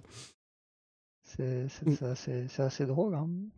Bah, de toute façon, après, euh, à la base, c'est quand même dissocié. La psychologie, c'est quand même la compréhension de l'être humain. Il est dissocié de ce qu'on va faire en termes de choix politiques, de nos valeurs.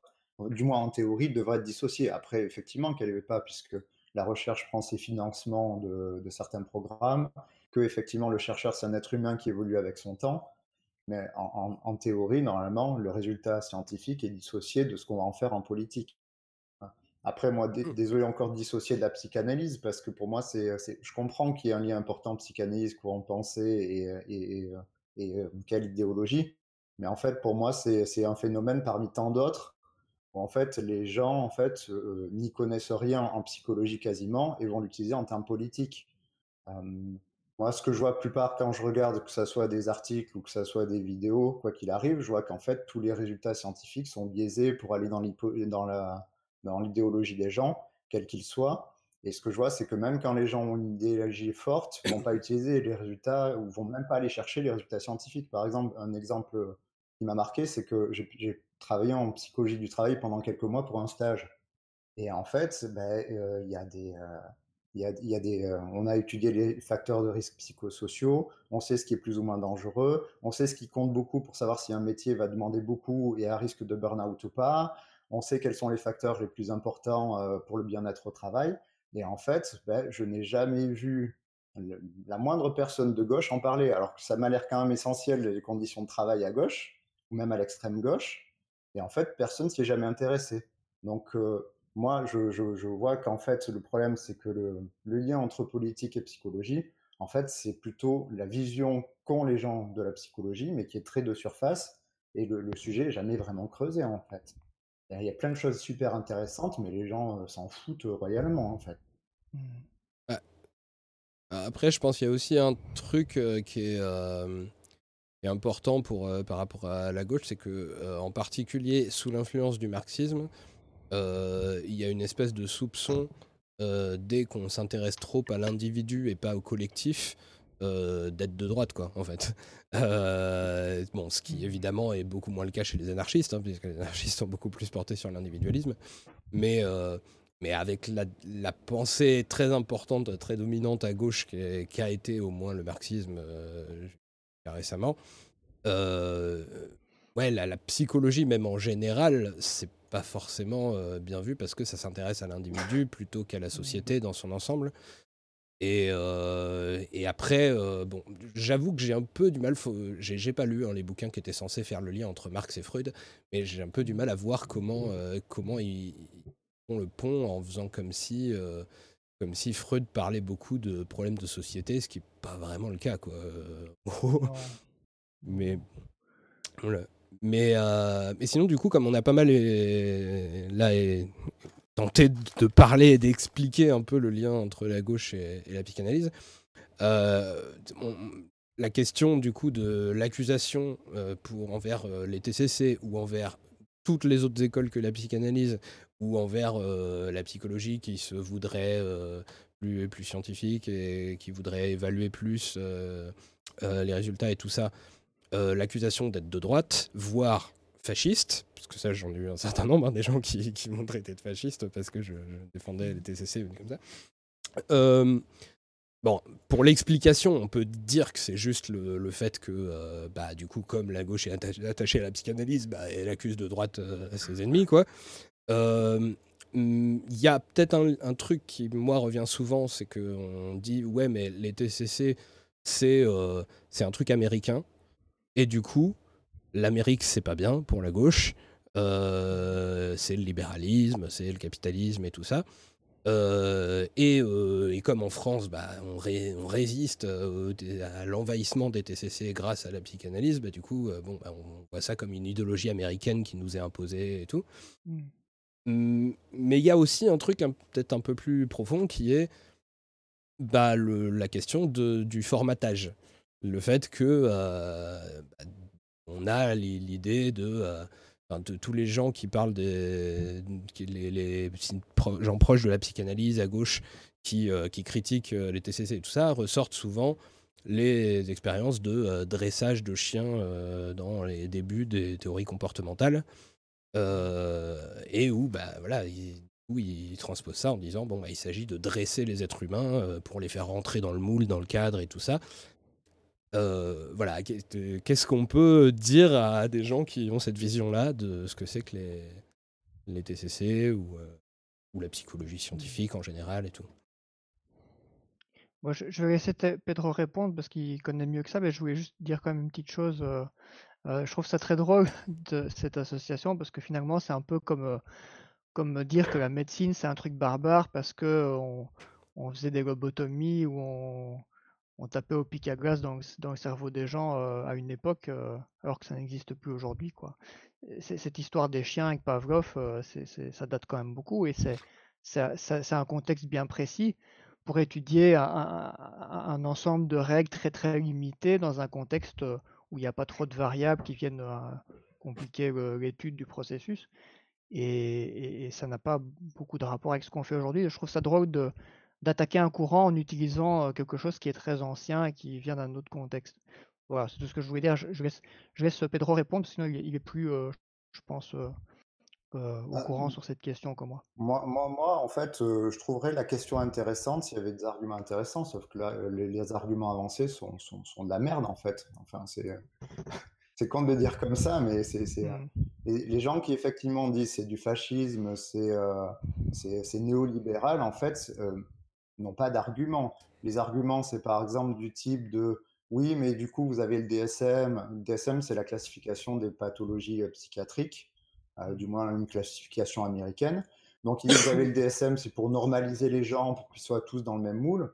Sauf qu'en fait, quand on voit, à chaque fois qu'on classe une pathologie, souvent, c'est que la personne en souffre. Par exemple, il y a eu un débat sur, euh, oui, les gens qui s'opposent ou qui sont rebelles, euh, en fait, il faudrait les soigner, leur foutre des médocs. Et donc, en fait, ouais, c'est pour euh, réduire les gens à l'esclavage, le DSM.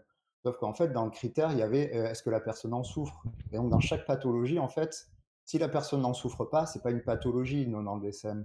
Donc en fait, mmh. cette accusation, déjà s'ils avaient lu le DSM, elle est fausse. Et dans le même genre, on a, oui, alors le TDAH, c'est une invention pour vendre des médicaments, alors que euh, le TDAH a été euh, classé, on a inventé la classification avant l'apparition des médicaments. Et qu'en plus, euh, leur argument, c'est aussi, oui, mais du coup, tous les enfants sont médicamentés, et puis si ça se trouve, c'est juste une dépression. Mais sauf que si on lit le DSM, il y a marqué que si c'est une dépression, c'est pas un TDAH. Donc en fait, ils ont même pas lu ce qui critiquent. Et ce qui, ce qui est bizarre quand même, là où, là où je comprends pas, c'est qu'il y a des gens, par exemple, il y a un auteur qui s'appelle Roland Gori, qui est pro-psychanalyse, qui est quand même capable de réfléchir et de produire certaines démonstrations, qui est capable de faire des arguments comme ça, euh, complètement cons, qu'à la limite, même un L1 en psycho, qui lu le DSM ou qui lit juste une description de maladie, il ferait pas. Donc il y a vraiment quelque chose qui pousse les gens à ne pas réfléchir là-dessus, euh, un autre exemple, c'est l'histoire du conditionnement. C'est vrai qu'en TC, on parle de conditionnement, et conditionnement, la définition, c'est ce qui détermine un comportement.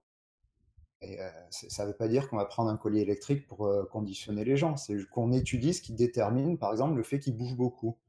Ils ont des crises boulimiques, on détermine ce qui, on essaie de trouver ce qui détermine cette crise. ça ne veut absolument pas dire les conditionner à être parfaits ou bien ou géniaux. C'est juste qu'on étudie les déterminants. Mais un, psychanalyste pourrait dire bah, moi j'étudie j'étudie ce qui détermine une personne et sauf que lui il va dire que ce qui détermine c'est son inconscient mais ça reste un conditionnement au sens euh, conditionnement euh, tel qu'on a dans le dico donc en fait il y a des petits arguments de merde comme ça et j'ai jamais vu quelque chose de construit donc en fait je peux rien en dire puisque j'ai jamais vu quelque chose de construit qui pourrait relier des TCC ou même beaucoup d'approches en fait psychothérapeutiques qui sont tous basées sur mmh. l'écoute du patient et l'écoute de la personne et le, développement de ses propres capacités. Jamais vu rien de cohérent qui permettrait d'expliquer qu'une théorie soit fasciste ou néolibérale, en fait. Mmh. je, pense qu'il y a, peut-être une, Ah pardon, tu n'avais pas fini, je te coupe. Non, c'est juste qu'il y, a certaines dérives qu'on peut considérer comme ça. Par exemple, mmh. Euh, ce que vont faire certains coachs avec de la pensée positive ou des choses comme ça, ou alors des gens qui vont vouloir faire venir des psys dans leur entreprise pour que les gens soient heureux, pour qu'ils produisent plus, ok. Mais ça, c'est pas le problème de la psychologie. Ça, c'est le problème de la, personne qui veut l'utiliser de cette manière. Mmh. Ça, c'est au psychologue et à son éthique de dire non, c'est de la merde, quoi. Ouais. C'est un peu là-dessus que je voulais rebondir, c'est que je pense qu'il y, a une part tout à fait légitime dans cette critique, mais qu'elle ne vise pas la bonne cible, en fait. C'est pas une question de courant. Mais il y a effectivement une, pas mal de dérives plutôt néolibérales dans des, manières de présenter de la psychologie ou de, l'utiliser. Mais en fait, ça n'a pas grand-chose à voir avec les courants de la thérapie. C'est plutôt des dérives qui sont liées à des journalistes qui, ou, des, ou des magazines people ou un peu grand public qui instrumentalisent la psychologie. Alors, ce que je veux dire par là, c'est on peut trouver un peu partout aujourd'hui dans des magazines des, des articles de quelques pages qui vont vous dire comment sortir de votre dépression, comment être heureux, comment, je sais pas moi, trouver l'amour, comment sortir de votre timidité. En, gros, qu'est-ce qu'elle qu'est-ce diffuse ces, visions? Elle diffuse l'idée que en tant que personne, on n'est pas conditionné par notre environnement, on n'est pas dépendant de plein d'autres facteurs, on peut se déterminer soi-même. Si on est déprimé, bah, il suffit d'avoir les bons trucs pour pas être déprimé. Euh, si on est euh, timide, bah, il suffit d'apprendre euh, les, bons trucs pour plus être timide. Demain, on sera plus timide. Et en fait, c'est une, vision qui est quand même assez problématique et qu'on trouve beaucoup. Mais c'est vrai qu'elle n'a pas grand-chose à voir avec les courants de thérapie ni avec les psychologues eux-mêmes. effectivement, comme Pedro disait, on trouve ça plus, plus facilement du côté des coachs parce qu'eux sont dans une, dans, une logique comme ça un peu plus effectivement néolibérale. mais on trouve ça beaucoup dans les médias aussi, c'est dans, les articles, dans, les, dans, les, revues en tout genre. et je pense que c'est, on peut appeler ça une sorte de, un peu la, pop psychologie. J'ai un prof qui utilisait ce terme-là. C'est, c'est, pas vraiment de la psychologie, ça ressemble à de la psychologie, mais c'est, c'est un peu une instrumentalisation, un peu marketing, un peu commercial de, de la psychologie pour, pour faire vendre des magazines qui vous promettent 100 000 trucs comme ça en quelques pages. Et, là, effectivement, on a une vision assez néolibérale. Mais voilà, je pense qu'il que y a des gens qui, font, qui mélangent un peu tout ça avec les courants, avec la TCC, avec, et qui font un gros mélange comme ça assez confus. et après, on s'y retrouve plus vraiment. Quoi. Moi, pour, pour rebondir dessus, je pense qu'effectivement, on devrait dissocier bien la politique. Juste une seconde, vu que euh, je profite du fait que tu te relances sur un truc et que vous êtes bien parti. Ah il faut que je passe aux chiottes. J'espère que vous parlerez suffisamment pour que je sois revenu. Il n'y a pas de problème. ouais. Donc, ouais, moi, moi ouais, c'est. Euh, alors attends, parce que là, du coup, mon cerveau l'a imaginé en train de chier et du coup, ça m'a enlevé ma, mon idée précédente. Alors, euh, oui, je pense que de toute façon, il faut dissocier euh, la politique, c'est-à-dire nos choix, nos valeurs, ce qu'on veut faire, comment on veut changer le monde ou comment on veut le conserver. Euh, la psychologie en tant que science et en tant que compréhension du monde tel qu'il est, mmh. de, comment la personne fonctionne, et la pratique psychothérapeutique ou la pratique même mmh. en psychologue du travail ou des organisations. Je pense que les trois sont différents et c'est vrai qu'il y a un gros mélange qui est fait de tout. Et mmh. ah, il y a une personne qui est apparue en plus. Non. Donc, je pense qu'il y a un mélange, et effectivement, ce mélange fait très vite chez les gens qui connaissent mal, ils connaissent mal les différents courants. Donc, par exemple, il y a un truc tout bête, c'est euh, euh, le, truc de les, TCC n'écoutent pas l'individu, c'est juste des exercices de surface, qui est un argument complètement con, puisque le genre, l'un des premiers cours qu'on a en TCC, c'est ce qu'on appelle l'analyse fonctionnelle, qui mmh. est justement de prendre l'individu dans, dans, sa globalité, de chercher tout ce qui se passe dans sa vie et de personnaliser la thérapie. Mmh. ça, il suffit juste d'avoir ouvert un livre de TCC pour le savoir. Mmh. Donc, mais euh, en fait, je, dis ça pour les TCC, mais je pense qu'aussi il y a des arguments anti-psychanalyse qui sont aussi mauvais que ça. C'est juste qu'en fait, les gens, je pense, ont tendance à prendre ce qui les arrange. Et on le voit bien, je trouve, dans certains débats politiques, que ce soit sur le féminisme ou d'autres. Oui. Ah, c'est quoi qui s'est lancé le bot là? C'est le bot qui vient de fait caca. Oui, moi je dis, je dis, on le voit beaucoup dans les débats politiques sur, euh, sur Internet ou même où en fait euh, la personne va prendre une étude pour détruire l'argument de l'autre. Mmh et comme ça, euh, ben, l'auditeur se dit Ah oui, c'est vrai que ce que dit l'autre en face, c'est quand même de la connerie. Et après, la mmh personne, comme elle a acquis la personne à sa cause en sortant l'étude scientifique, elle va biaiser l'étude scientifique pour appuyer ce qu'elle veut et ce qu'elle pense. Voilà. Je le vois souvent dans les débats masculinistes, féministes, en fait, ou alors par exemple, ils vont prendre euh, une féministe extrême, ils vont dire regardez c'est de la merde, moi j'ai ce chiffre qui dit le contraire. Voilà, donc là les gens sont d'accord parce que la personne a dit vraiment de la merde. Et après du coup ils nous sortent un argument ou une idéologie de merde, mais en fait bah, mmh. bah en fait, ils ont dévié l'étude et ça n'a absolument rien à voir avec ce que disait l'étude. où il y a d'autres questions. Donc, euh, il y a beaucoup de biais, je trouve Ce qui, est, ce qui, est, très drôle parce que finalement, si tu es une étude, ça n'a en général pas grande valeur. Parce que quasiment pour n'importe quelle question ou n'importe quel sujet, il y a toujours moyen de trouver une étude qui va dans, le sens qu'on voudrait défendre, même pour des mmh. trucs vraiment ridicules, quoi. Si, vous voulez euh, faire, trouver une étude qui montre que faire des prières pour guérir quelqu'un euh, à des kilomètres de distance, ça marche, ben vous allez en trouver quelques-unes qui, disent que ça marche. Hein. Donc, si c'était une étude, ça vraiment, ça vaut pas grand-chose de toute façon. Et c'est un peu absurde d'utiliser ça comme argument, quoi. Bah, clairement, et puis... Euh, Précise que je suis de retour. Hein. voilà, oui, d'accord. Il y, a, il y, a, par exemple sur, le, sur, le, sur les études sur le racisme et d'où, il y en a beaucoup qui d'extrême droite qui vont reprendre des études sur les génétiques, dont par exemple la carte de mmh. QI euh, génétique et tout. Et donc, il y a un argument qui revient souvent, c'est qu'effectivement, le, QI est très génétique, genre à 60 ou 70%. Mmh. Sauf que c'est des études qui ont été faites sur les jumeaux, que du coup, les jumeaux, ils ont beau être séparés, bah, ils vivent avec l'école, ils sont pas mal nutris, ils vivent dans le même pays. Donc en fait, effectivement, il y a une corrélation forte entre leur QI et les gens déduisent que c'est génétique, alors qu'en fait, ils vivent aussi dans le même environnement, c'est-à-dire le même pays, ils, ont, ils sont pas mal nutris, il y a plein d'autres caractéristiques communes. Et donc il y en a par exemple qui essaient vraiment de chercher les gènes de l'intelligence, ils arrivent pour l'instant qu'à trouver qu'à 5%, 5 maximum que ce serait génétique. Donc en fait, mmh. c'est tellement complexe la recherche que les gens, en fait, on a l'impression qu'ils lisent juste le résumé, ils disent ah tiens ça va dans, dans, mon sens et ils vont citer dans leur article ou dans leur vidéo YouTube tiens cet article il va dans mon sens, regardez c'est la preuve que j'ai raison. Alors que en fait les chercheurs savent très bien que c'est beaucoup plus compliqué que ça et que leur étude va pas répondre à la question.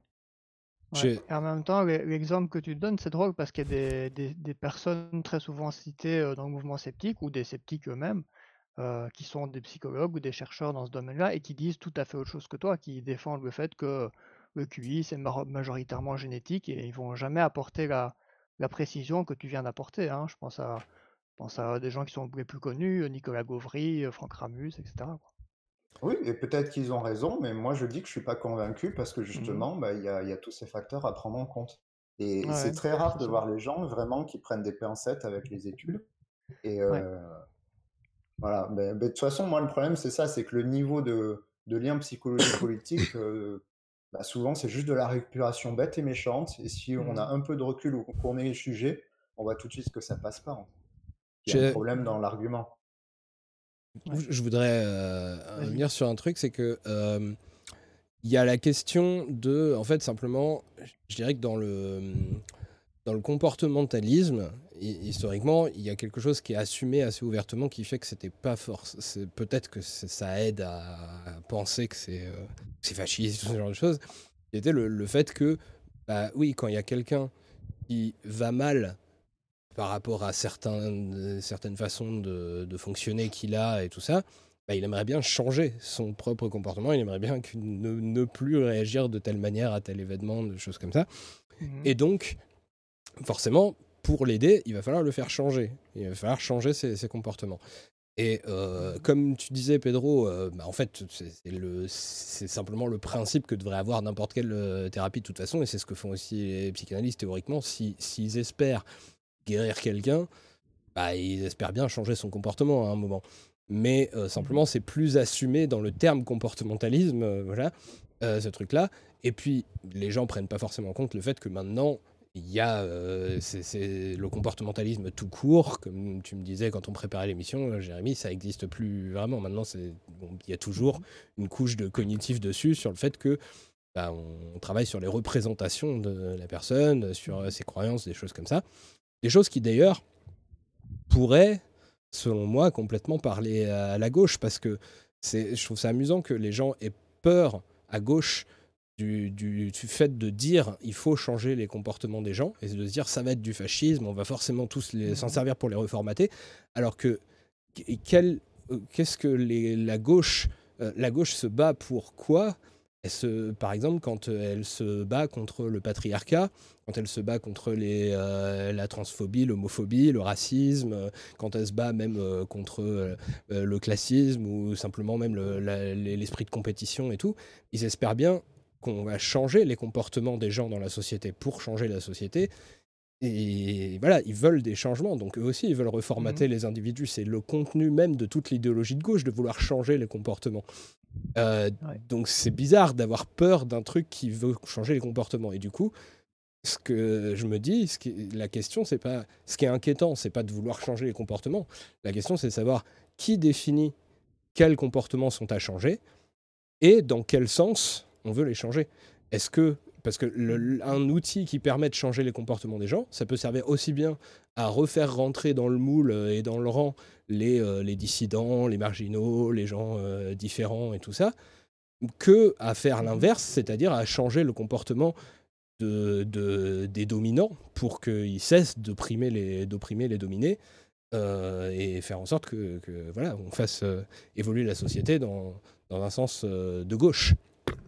Euh, et du coup, ça, ça m'amène à pas mal de questions, mais du coup, tu as l'air de vouloir réagir, donc euh, déjà, je te, je te dis, euh, bah vas-y, si tu veux. Non, tu voulais pas réagir? Non, Je sais pas, je sais pas à qui tu t'adresses, mais. Ah, toi, ah, toi, je sais pas, tu. Non, c'était juste des hum d'approbation. Ok. Ah oui, c'était. du coup. C'est juste de l'approbation. C'est les psys, tu vois, ils sont habitués à faire un un un. D'accord, ça marche. Non, il y, a juste un truc à la limite qu'il faut donner à, la, à la psychanalyse, c'est que les représentations TCC, ou du moins en France, je pense pour pouvoir couper avec la psychanalyse et se démarquer, ont beaucoup insisté sur juste le comportemental et juste le changement et juste effectivement cet aspect de la thérapie en oubliant tout le reste que nous apportent les articles scientifiques. D'où je pense que mmh. les représentations CC sont aussi un peu responsables de la vision qu'en ont certains étudiants.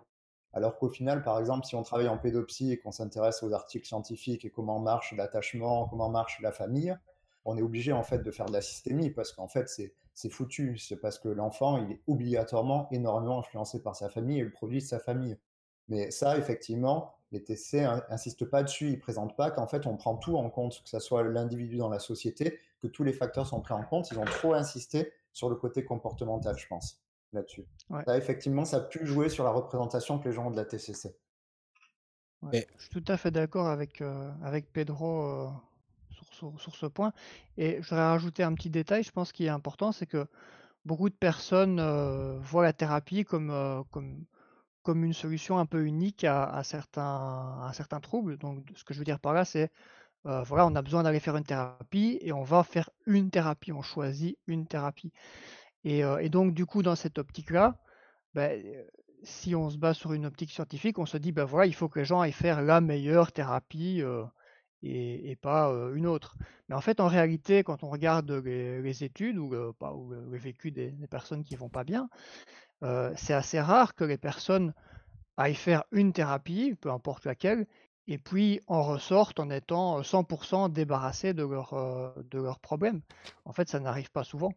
Euh, et donc, ce qui se passe dans beaucoup de cas, c'est qu'il y a des gens qui vont faire une thérapie, et puis parfois 2-3 ans après ou 6 mois après, euh, bah, ils en font une autre pour compléter un petit peu, ou il faut un autre type de travail qui est parfois pas une thérapie, qui peut être du sport ou autre chose.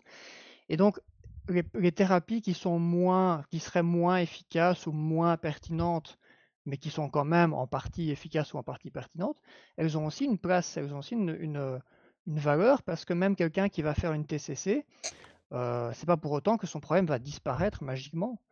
Euh, et donc il, y a une partie des personnes qui vont faire une TCC, même, même avec succès, avec, un certain succès, qui après euh, pourront encore bénéficier d'autres thérapies. Et à ce moment-là, ce qu'ils vont faire, c'est que souvent ils vont aller voir dans une autre approche. et donc dans, dans ce cadre-là, moi je pense que la psychanalyse, elle a parfois une place, parce qu'il y a des personnes qui ça a du sens de les envoyer en priorité dans une autre thérapie.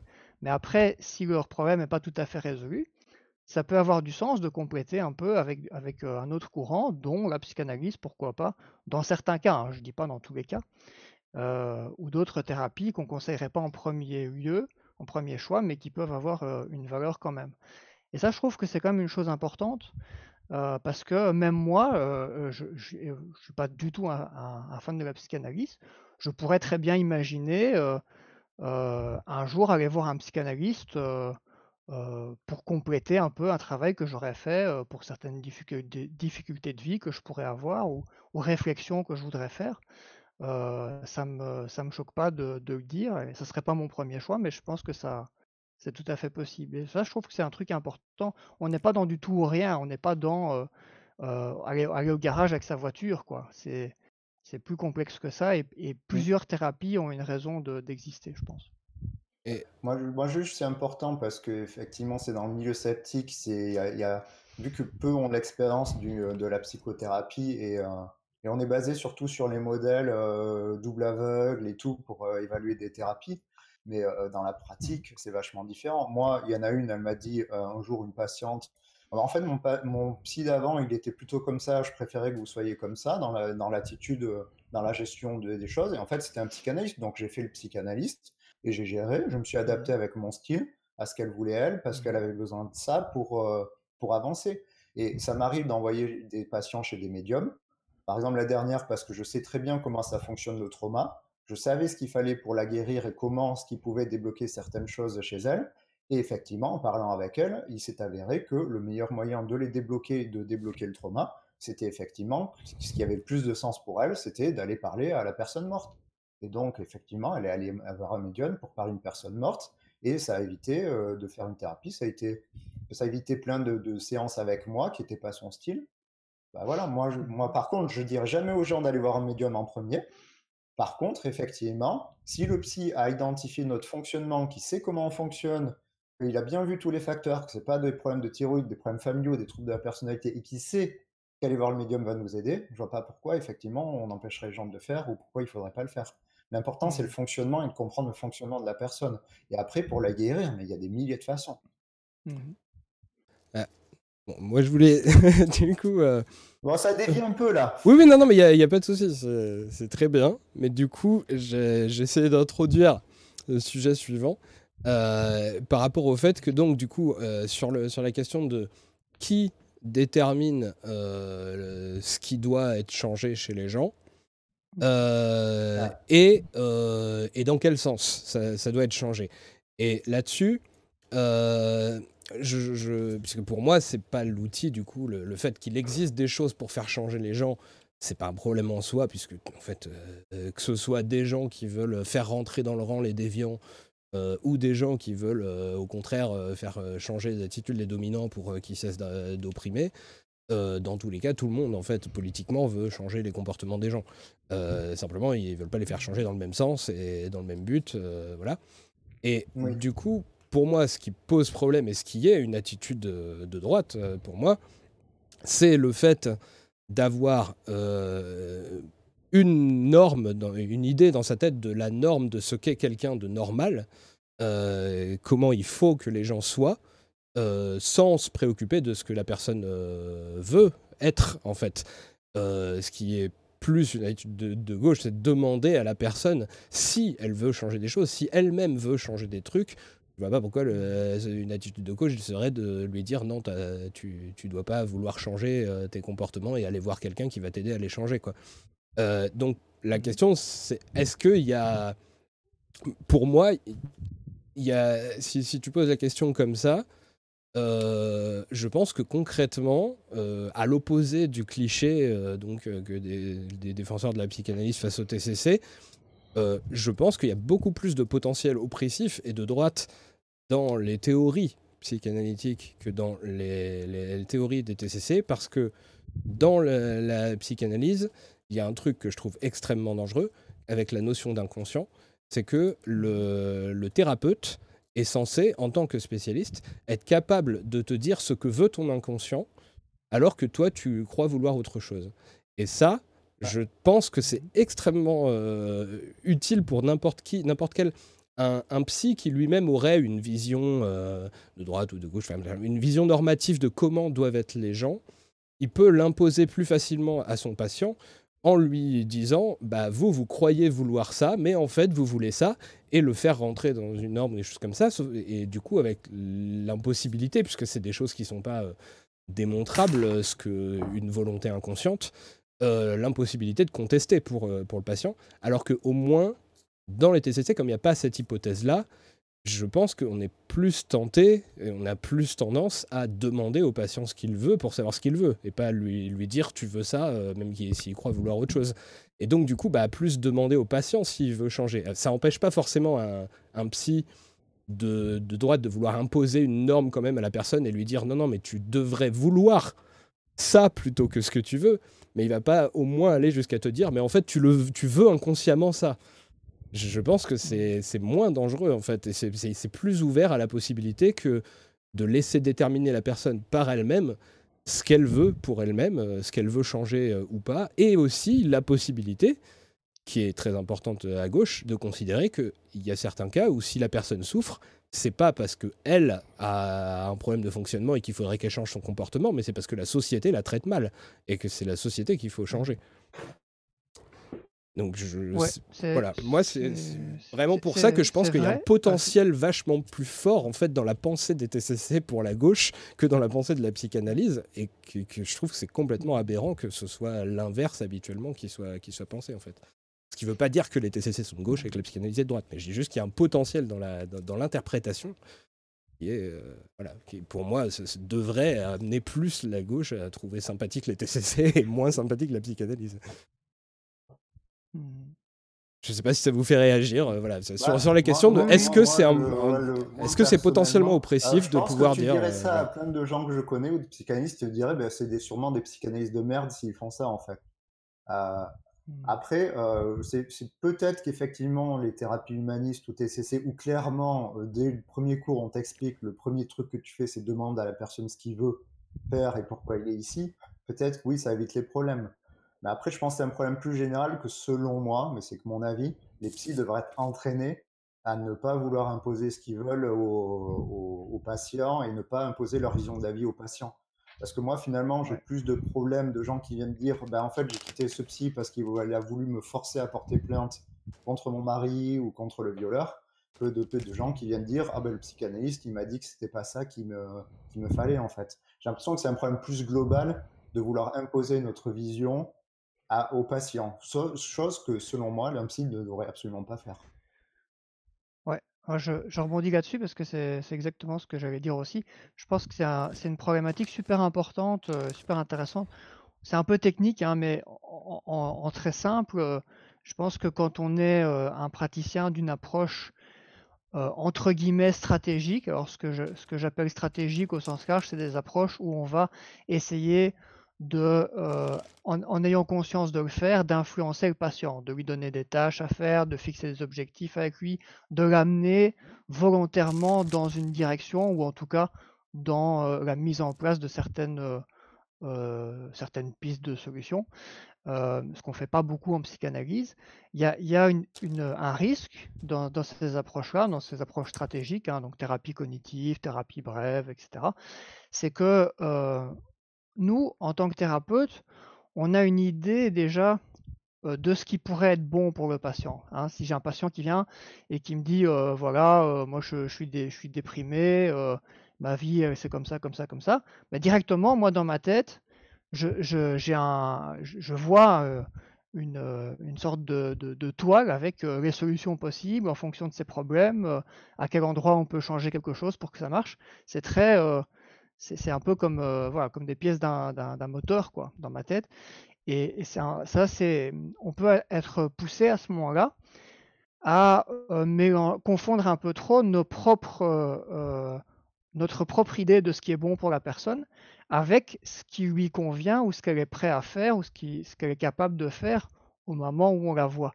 Et ça, je pense que c'est une difficulté qui peut toucher n'importe quel courant dès qu'il y a un peu de, euh, d'action stratégique dedans. En fait. En gros, dès que nous, on, prend euh, sur nous d'influencer un peu le patient, euh, on peut tomber dans ce piège-là et parfois de s'énerver du coup parce que les gens ne, mettent pas en place les solutions, ne les mettent pas en place assez vite.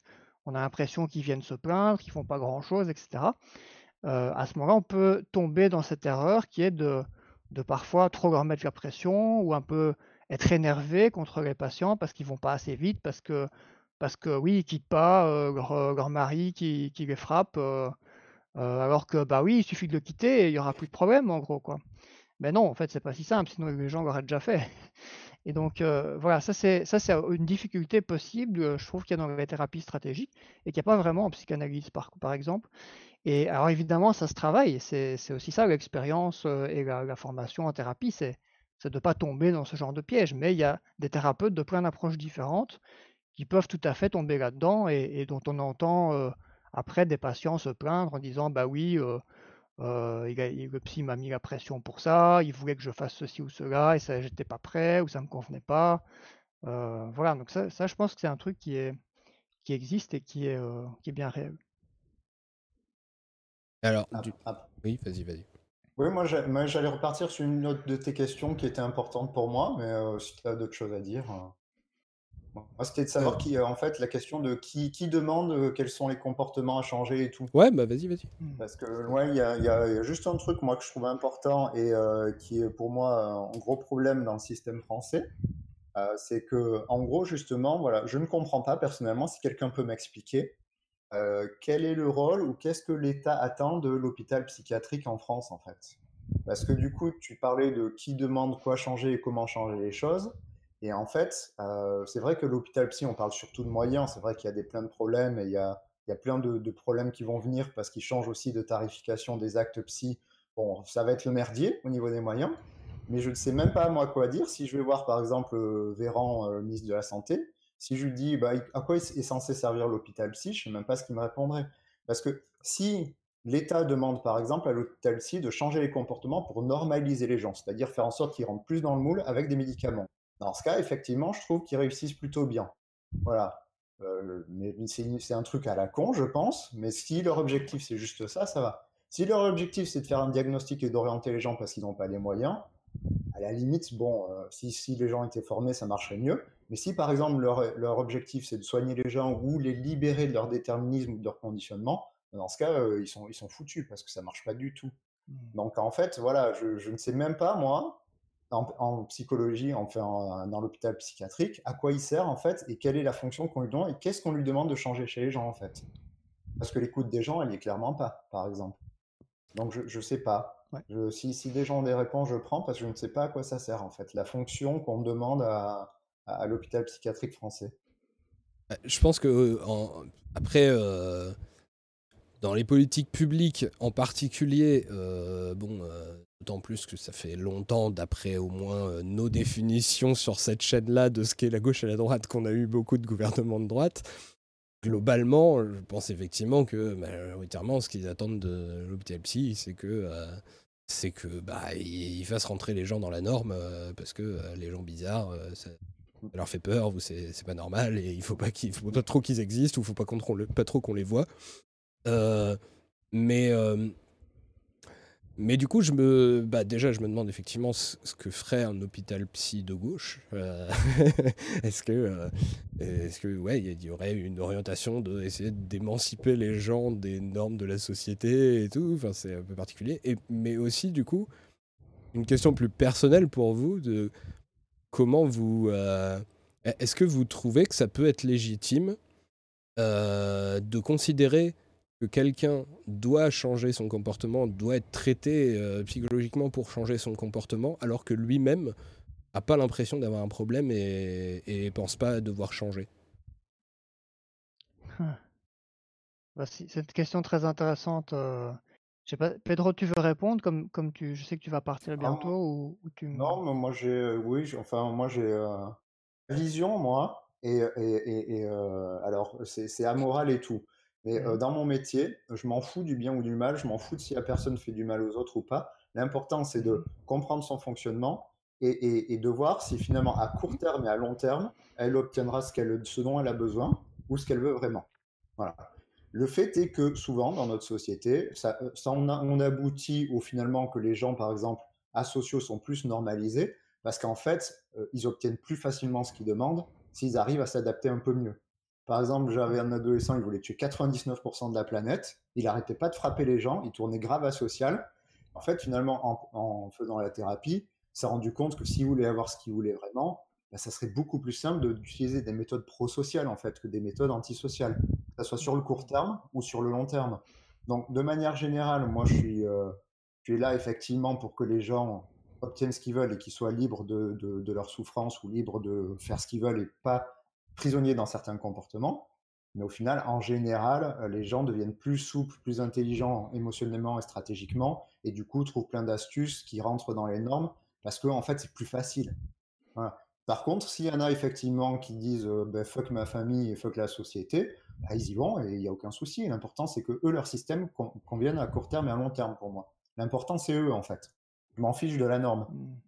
C'est juste que statistiquement, évidemment, bah, le mec qui veut tuer tout le monde, ou alors les gens qui veulent violer les gens, ou les gens, bah, ça va mieux leur vie quand ils sont plus dans la norme. Mmh. Ouais. Alors, moi, je suis assez d'accord avec Pedro euh, pour, euh, pour une partie de ma pratique. Et ce qui est, ce qui est marrant, c'est comme j'ai deux pratiques, j'ai un peu deux visions différentes. En tant que praticien privé, euh, je suis tout à fait d'accord avec Pedro. Euh, par contre, pour, euh, pour l'autre partie, euh, avec mes, ados délinquants, là, en fait, la situation est un peu plus compliquée que ça, puisque nous, on est, on est mandaté donc, pour, pour, pour travailler avec des jeunes délinquants, donc des jeunes qui ont commis un acte illégal et qui se retrouvent devant la justice, qui sont, qui sont après condamnés à quelque chose, à une peine, même si on ne parle pas de, peine hein, pour en Belgique pour les mineurs. et donc moi, en gros, c'est un peu comme si mon patron, c'était l'État dans ce contexte-là. Et donc l'État me paye pour que je travaille avec euh, des jeunes délinquants. Et l'attente de l'État, c'est la baisse de la récidive. Hein, même si ce n'est pas officiellement ce qui est marqué dans mon contrat comme objectif, mais en gros, c'est ça que l'État attend, c'est la baisse de la récidive et c'est ça que les juges attendent de notre travail. Alors après que le jeune soit épanoui, qu'il apprenne des choses, tout ça c'est bien, les juges sont contents de, l'apprendre, mais c'est pas l'objectif principal. pour, le, juge, le problème c'est les actes illégaux, et s'il n'y a plus d'actes illégaux, il n'y a, a plus de problème. Et le reste, c'est un peu secondaire, que le jeune soit content de sa vie, qu'il aille bien, tout ça, c'est pas l'objectif principal. Donc là, on a une position qui est un peu plus complexe, où on doit se positionner entre le juge qui nous, qui nous mandate pour travailler avec ces ados, et puis les ados eux-mêmes et leur vécu, ce qu'ils ont envie, ce qu'ils n'ont pas envie. Alors effectivement, il y a une partie des jeunes, évidemment, qui, qui se sentiront mieux eux-mêmes s'ils ne posent plus de problèmes à la société, pour le dire comme ça. Parce qu'en général, ben voilà, voler et puis se, faire choper, en fait, ça amène beaucoup d'emmerdes et pas beaucoup de positifs. Hein. Parce qu'en général, quand ils volent, ils gagnent pas grand-chose. Et par contre, quand ils passent devant le juge, ils ont des emmerdes pendant un an, deux ans. donc, ils gagnent pas trop au change. Par contre, bah, il y a quand même des jeunes qui, qui ont envie de recommencer et qui ont envie de, en tout cas au moment où on les rencontre, qui ont envie de faire une, une carrière de délinquant. Et, eux, bah, ils sont contents de ça, en fait. Ça leur paraît pertinent. Et dans ces cas-là, ben, c'est assez compliqué parce que du coup, nous, on est un peu pris entre deux choses, entre tenir compte du vécu de la personne et pas lui imposer des choses. Et en même temps, ben, on, doit, faire le boulot pour lequel on est, payé, on est mandaté, qui est d'essayer d'amener ce jeune à ce qu'il soit, à ce qu'il pose moins de problèmes à la société. Euh, voilà, et là, il y a différentes manières de, gérer ça. Il n'y a, pas, une seule bonne manière, mais ça, pose des questions plus complexes en termes de positionnement euh, que de simplement se dire, euh, comme en, privé, bah oui, moi, c'est le patient qui me paye en privé. En, privé, le, mon, mon, mon, boss, c'est le patient. Je bosse pour le patient, en fait. Donc, évidemment, je, je suis à son service. Mais ici, dans ce contexte-là, c'est un peu plus, plus compliqué. Quoi. Bah, c'est clair que, comme dit Jérémy, euh, moi euh, euh, j'ai la place facile. C'est-à-dire que je suis en libéral, les gens viennent. La plupart, de toute façon, soit, que, soit, soit, soit je leur fais une fleur et ils payent moins, ou soit effectivement ils auront de quoi payer. Donc déjà, ça fait le tri dans les familles. Voilà. Mmh. donc il y a déjà, c'est pas la même population et c'est pas la même chose que si on est dans un hôpital psychiatrique, qu'on a besoin de temps pour faire un diagnostic, mais qu'il y a le directeur qui nous dit qu'il faut virer la personne dans 15 jours parce qu'il faut renouveler les lits où il faut faire plus d'actes. C'est pas du tout la même chose en fait. C'est là où effectivement il y a des frictions entre la théorie et la pratique en, psychologie. D'ailleurs que euh, toutes les psychothérapeutes sont d'accord d'écouter le patient. La question, c'est dans quel système on va travailler. Il y a des systèmes qui disent clairement euh, n'écoute pas le patient, ou alors c'est pas c'est pas l'objectif principal. Je pense qu'effectivement, il y en a plein en psychiatrie. Moi, j'ai connu, par exemple, j'étais formé avec des psychiatres pour la psychothérapie. Il y en a plein qui disaient, de toute façon, ce qu'on m'apprend, ça ne me sert à rien, puisqu'on me demande juste de voir le patient 15 minutes pour refaire l'ordonnance et c'est fini. C'est-à-dire que mmh. voilà, on leur dit clairement, tu ne soigneras pas les gens. Donc là, écouter le patient, c'est plus compliqué parce qu'il y a en gros l'État, son employeur, qui lui demande autre chose que de soigner la personne. Moi, moi j'ai vraiment la position facile parce que j'ai pas de supérieur, j'ai pas quelqu'un qui va me être un tiers, qui va venir emmerder la relation que j'ai avec le patient. Mais c'est vrai qu'en théorie, c'est plus compliqué, parce que l'État peut imposer des choses à certains psychologues ou pas. Il y a un truc du coup sur euh, la... Bon, y a la question que je vous ai posée sur est-ce que vous pouvez euh, penser qu'une personne doit changer euh, même si elle-même ne, pense pas de devoir changer? Bon, du coup, vous y avez répondu, mais du coup, j'ai envie de prendre le, le cas un peu inverse aussi. Euh, d'imaginer euh, une personne qui veut changer, euh, mais où vous, ça vous gênerait de la, la faire changer? Est-ce que ça, peut arriver? Genre par exemple, quelqu'un qui, bah, vu son milieu social, ne peut pas accepter d'être homosexuel et vient vous voir pour vous dire comment faire pour arrêter d'être homo? Et euh, mmh là, vous pouvez, vous, avec vos valeurs, euh, considérer que c'est la société qui doit changer et pas, et pas lui, qu'il faudrait qu'il ait, le droit d'être homo sans se sentir euh, rejeté pour ça. Et voilà. Je peux même élargir à la question parce qu'on m'a demandé d'aborder la question de la psychophobie. On peut se dire aussi qu'il y, y a, certaines personnes qui vivent mal certaines particularités psychologiques qu'ils ont, pas parce que en soi, dans n'importe quelle société, ce serait un truc handicapant, mais parce que c'est handicapant dans notre société, parce que notre société est psychophobe et ne supporte pas les, différences et trouve que c'est euh, pas normal d'être comme ça. Et, euh, si la personne vient vous demander euh, ça, le truc c'est que vous, dans votre position de psychologue, bah, je pense que vous avez quand même une, certaine orientation par le simple fait de ce que vous pouvez faire à penser que finalement, bah, il y a quand même quelque chose à faire avec la personne et pas avec la société, tout bêtement parce que vous n'avez pas de pouvoir sur la société et vous, pouvez par contre euh, aider la personne. du coup, euh, si vous pensez qu'un mec ne devrait pas vouloir cesser d'être homo parce que c'est la société qui ne devrait pas rejeter les homos, euh, de toute façon, vous n'avez pas la société dans votre cabinet. Donc, je sais pas comment vous réagissez à ce genre de choses. Quoi. Pedro?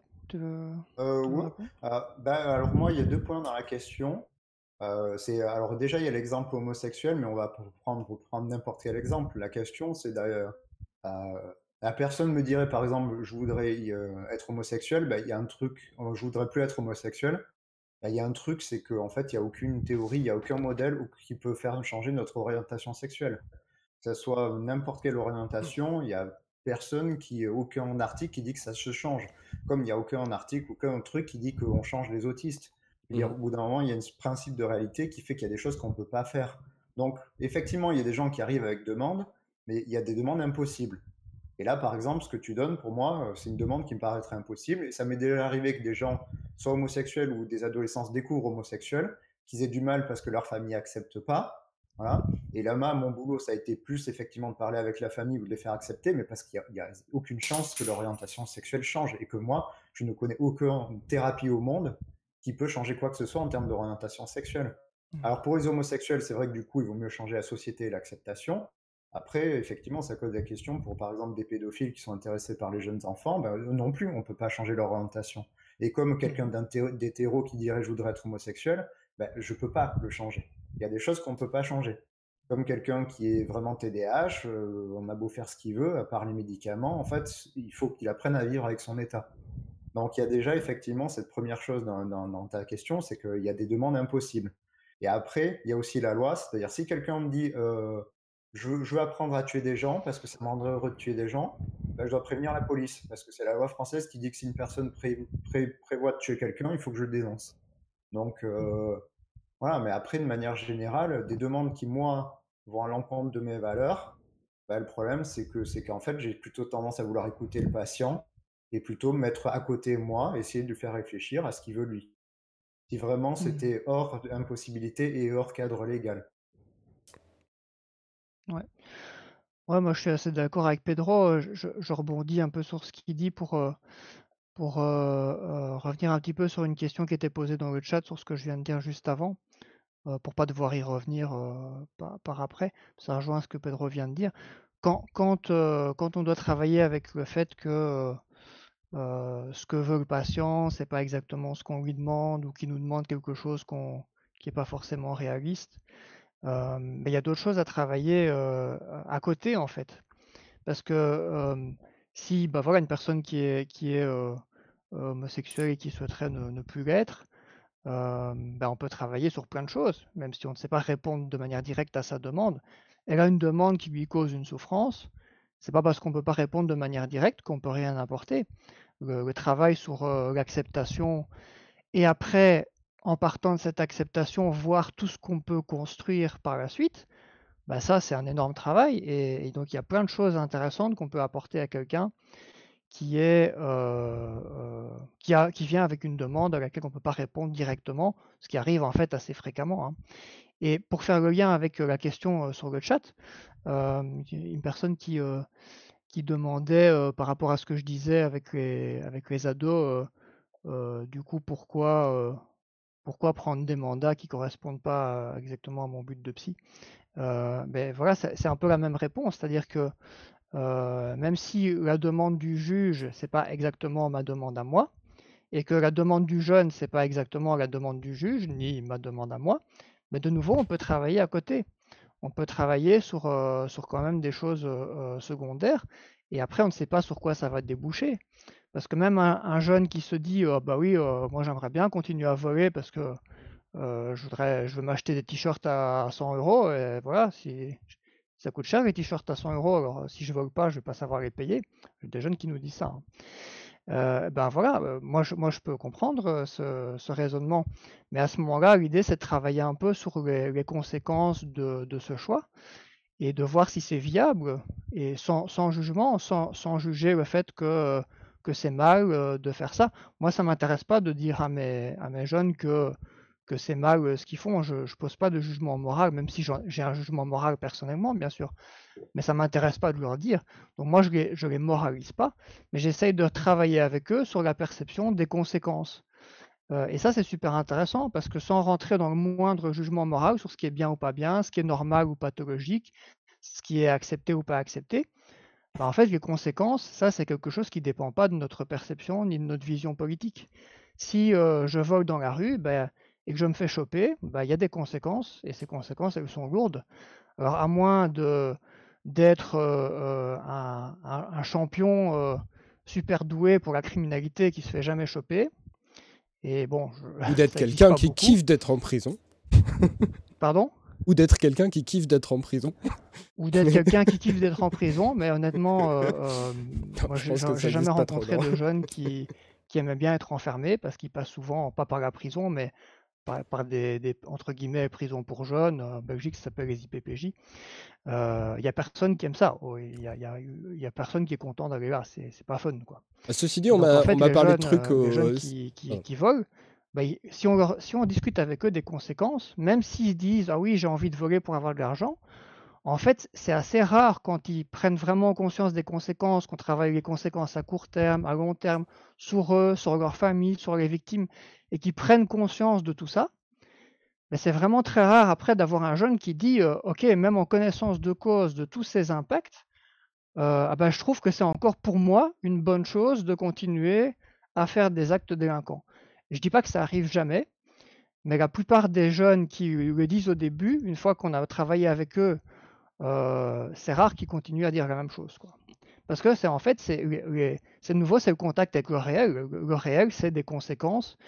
Et euh, peu importe la morale, la loi, etc., bah, les conséquences, elles sont là. Et, les jeunes, en fait, euh, se rendent souvent compte que bah, ils, y gagnent pas, en fait, ils, y perdent. Et même les plus grands, les plus grands bandits, euh, je pense à des gens comme Pablo Escobar, bah voilà, ok, ils ont, ils ont été très riches, ils ont réussi pendant très longtemps, mais ils ont fini euh, en prison, ils ont fini en fuite euh, dans, dans, les maquis, et puis ils ont fini morts, et, et, voilà, donc au final, même les plus grands, en général, ils n'ont pas réussi. Quoi. Voilà.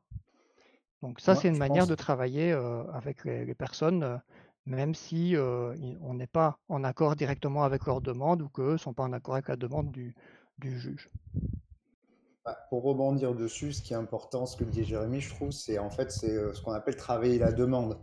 Euh, si on prend par exemple le cas, euh, enfin, je prends un truc que j'ai le plus fréquemment qui ressemble à ton cas de la personne homosexuelle qui voudrait changer. C'est les femmes battues qui arrivent et qui disent bah, j'aimerais arrêter de faire des cauchemars et tout, alors que je vis toujours avec mon mari qui, mmh. qui là-bas. Donc là, je veux dire, mmh. c'est impossible. On ne peut pas régler un traumatisme quand on est toujours en train d'être traumatisé par la personne. Par mmh. contre, du coup, je vais pas juste laisser la personne en disant bon ben casse-toi, je peux pas régler ta demande.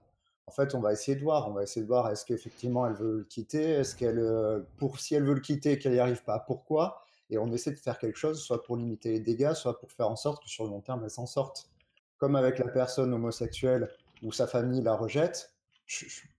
honnêtement, j'ai beau appeler la famille, la famille elle s'en fout de manière générale. Hein. C'est très rare que les familles changent. Par contre, du coup, je peux essayer du coup, je peux pas, la personne dit, ah ben non, je peux pas te rendre hétérosexuel.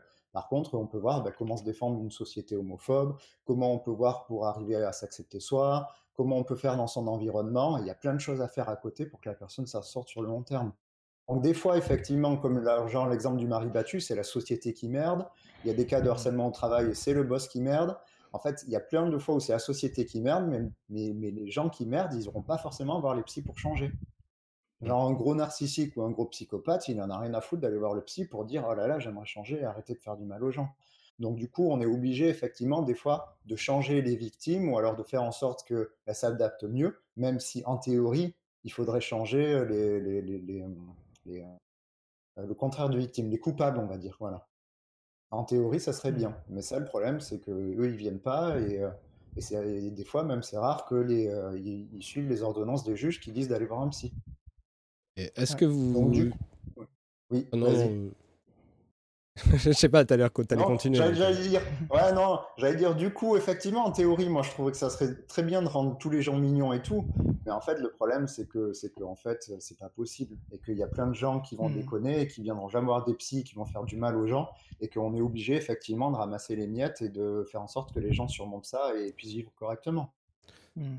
Après, c'est pas effectivement du coup, bah, bon, peut-être qu'on pose la question à la mauvaise personne. Hein, les, c'est, pas les psys qui sont chargés de changer la société aussi. Bon, bah, bah, en tout cas, moi, je sais que dans mon rôle de psy, je ne vais pas changer la société, je veux juste aider les gens. Par contre, c'est vrai que quand je fais des vidéos, les vidéos, ça, c'est un but plus politique de changer la société, puisque je suis parti du principe que si on informait les gens, ils feraient de meilleurs choix pour leur santé.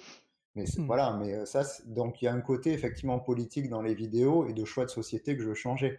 Mais par contre, dans mon métier de psy, je suis très centré sur les gens, effectivement, très peu sur la société. Mmh. Vous avez pas un. Genre, est-ce qu'il y a un minimum de, de, de, possibilités techniques d'action sur l'environnement de vos, patients Je sais pas, genre, bon, on avait évoqué vite fait des trucs, genre genre les, euh, les, les, personnes qui sont là pour, euh, pour aider et tout ça. Euh, la j'ai plus les noms, mais genre, je sais pas, un, assistant de vie scolaire, des, des, choses comme ça, qui peuvent être. Quel, je sais pas comment vous, enfin, vous pouvez prescrire des assistants de vie scolaire et est-ce que, est-ce que vous voyez ça comme une, je sais pas, une manière de, de poser une espèce d'interaction qui permet plus ou moins de, je sais pas, d'agir pas seulement sur le patient, mais avoir un petit truc sur l'adaptation de la société euh, au patient moi, moi, je peux, parce que je fais pas mal de bilans neuropsy pour des gamins. Donc, du coup, après, je suis en lien avec les écoles et tout. Et euh, les écoles que j'ai eues, la plupart sont capables d'écouter ou de changer leur avis ou alors de s'adapter. Euh, le problème que j'ai surtout, c'est effectivement les AVS et la formation des AVS qui est très, très, très, très faible. Et du coup, de manière générale, dès qu'il y a des élèves un peu compliqués ou des élèves qui nécessitent beaucoup de connaissances sur certaines pathologies, ils sont dépassés en fait. Mais euh, mmh. la plupart font ce qu'ils peuvent. Mais moi, de manière générale, oui, les écoles écoutent pas mal. Euh, par contre, sur comment changer la société autrement, euh, c'est chaud parce que quand une personne ne veut pas, veut pas. Par exemple, un prof ne voudrait pas changer, il me dirait J'ai bien une directrice, elle a dit de toute façon, ce psy dit que de la merde et on va pas l'écouter. Et là, j'y peux rien. Et et en pédopsie, par exemple, je vois clairement qu'en fait, la réussite de la thérapie sur le gamin va marcher en fonction de l'adhésion des, euh, des, parents à ce que je dis. Hein. Et mmh. si les parents n'ont rien à foutre de ce que je dis, ils n'ont rien à foutre de changer eux et tout, en fait, c'est quasiment foutu. Hein. Ça va être très, très compliqué. Donc, euh, moi, je n'ai rien pour l'instant. Si quelqu'un trouve un moyen de changer les gens sans qu'ils veuillent, je, je prends, mais là, j'ai rien. Je pense qu'effectivement, honnêtement, bon, pour, pas juste pour t'envoyer des fleurs, mais effectivement, je pense que bah, c'est une bonne solution de faire autre chose que la pratique de la psychologie au quotidien. Genre, voilà, le, fait de, s'exprimer sur une chaîne YouTube qui va pas toucher que des gens qui vont en, thérapie. Voilà, ça peut, je sais pas, par exemple, participer à, démystifier les, euh, problèmes euh, psychologiques et puis peut-être faire baisser la psychophobie dans la société ou ce genre de choses. Ça peut. Voilà. Ouais, moi je si je peux rebondir là-dessus, moi ce que je dirais, c'est que ça dépend beaucoup aussi de notre cadre cadre de travail. Parce qu'en tant que que psychothérapeute, euh, en libéral, euh, comme comme Pedro, euh, moi mon sentiment d'avoir des moyens d'action sur les facteurs, externes, l'environnement des personnes, effectivement, c'est très faible. On ne peut pas faire grand-chose et même parfois un simplement avoir des contacts avec les autres professionnels qui travaillent avec eux c'est déjà parfois impossible, quoi. Je veux dire, euh, je sais pas comment c'est en France, mais en Belgique, euh, si tu veux avoir un contact avec le psychiatre d'un de tes patients, euh, faut te lever tôt, quoi. Hein, parce que déjà rien pour les avoir au téléphone, c'est presque impossible. Donc, c'est très rare. C'est terrible parce que c'est vraiment très important. Par contre, quand on est dans, un, dans, un, dans une institution, bah, comme, là où je travaille, euh, là on a des moyens d'action très importants euh, comparés au privé euh, pour travailler avec les, autres professionnels et dans certains cas pour essayer d'avoir des actions beaucoup plus militantes il y y a des voilà dans, le secteur dans, lequel je suis, donc de la jeunesse, il y a, y a des manifestations, il y a des grèves, il y a, y a des, des actions politiques assez marquées, il y a des publications politiques. Et je vais vous donner un exemple tout, tout simple, mais j'en ai plein d'autres. on a régulièrement des, des jeunes mineurs délinquants qui viennent se plaindre de violences policières. Donc, soit en général, il y a deux types de violences policières. le premier type, c'est le harcèlement dans la rue, hein, donc les contrôles abusifs. Donc on a euh, en Belgique, c'est pas comme en France où il y a des, cités euh, euh, très précarisées. En Belgique, c'est plutôt des quartiers très précarisés, donc c'est beaucoup plus petit géographiquement, mais c'est un peu le même principe. Et la police de certaines zones va vraiment contrôler non-stop les jeunes sans aucune raison valable. Et c'est tout le temps les mêmes jeunes, évidemment, qui sont contrôlés, donc ceux qui sont pas blancs, en gros. Et, et ça, c'est un aspect, et, ils sont vraiment parfois harcelés. Si, s'ils résistent au contrôle ou ils résistent à la fouille, et ben voilà, on leur colle vite outrage à agent. ça, c'est le, le, truc classique. En gros, quand tu, si tu, tu, résistes un peu à la police, c'est outrage à agent, quoi. Et donc ça, c'est un premier type de violence qui est fréquente. Et le deuxième type, c'est des trucs plus graves quand ils sont arrêtés pour quelque chose il y a des jeunes qui se prennent des insultes racistes, des coups, euh, euh, parfois pendant des interrogatoires et qui nous en parlent après. Euh, et ce qu'on a, donc là, donc là on a un choix plus intéressant à faire. Et c'est là qu'il y a un lien, je pense, entre notre vision politique des choses et notre travail. C'est que là, il y a plusieurs possibilités. Soit on se dit, ah bah oui, je comprends, ça, ça, ça a été dur pour toi, et puis, puis voilà, on n'en fait rien ou on peut les accompagner dans quelque chose. Et voilà, il y a plein de choix possibles. Nous, au service, ce qu'on a fait comme choix, c'est qu'on leur donne des informations sur les endroits où ils peuvent porter plainte. Donc il y a, il y a un, équivalent, je crois, je sais plus, en France, ça s'appelle l'IGPN, c'est ça, hein, la, police des polices. on a un équivalent en Belgique. Euh, de ce truc-là. Et euh, il y a des associations aussi qui, aident les, victimes. Et donc, on, leur donne des infos par rapport à ça.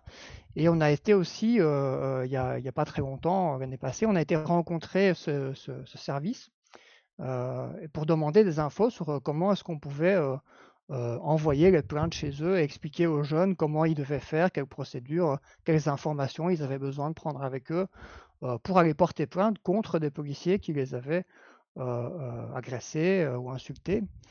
Et bon, alors, entre parenthèses, c'est une démarche qui mène en général à rien, hein, parce que même ce service-là, je peux vous dire officieusement, mais en gros, ce qu'ils nous ont expliqué, c'est que les plaintes, ça n'a quasiment aucune chance d'aboutir, parce qu'il n'y a quasiment aucun cas où vous pouvez amener des preuves qui montrent que vous avez été agressé par la police, hein, sauf si vous avez une vidéo, en enregistrement audio, mais personne quasiment n'a ça. Donc en gros, ces, plaintes, ça n'aboutit à rien. La seule situation où ça aboutit, c'est si on a des dizaines qui visent euh, les mêmes policiers, il y a un moment, peut-être ça finit par aboutir à quelque chose. Mais voilà, ça c'est un exemple, euh, je trouve, qui illustre bien le fait que quand on est dans une institution, on peut, euh, enfin, l'institution en elle-même peut décider de soutenir des démarches beaucoup plus politiques et en tant qu'institution, on a, on a plus de poids euh, que si on est une personne tout seul et on a plus de capacité aussi d'aller contacter d'autres services, d'autres euh, personnes parce qu'on a, on est investi d'un pouvoir officiel, entre guillemets. Quoi.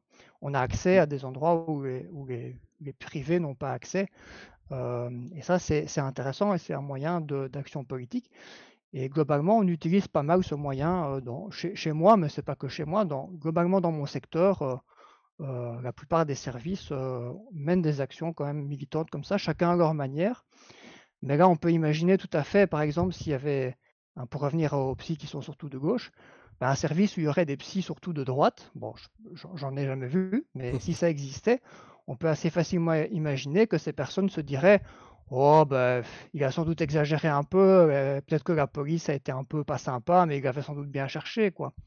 Et s'il a, pris des coups, bah, c'est qu'il avait essayé d'agresser les policiers. Donc, euh, c'est parce que c'est un type violent, donc c'était normal.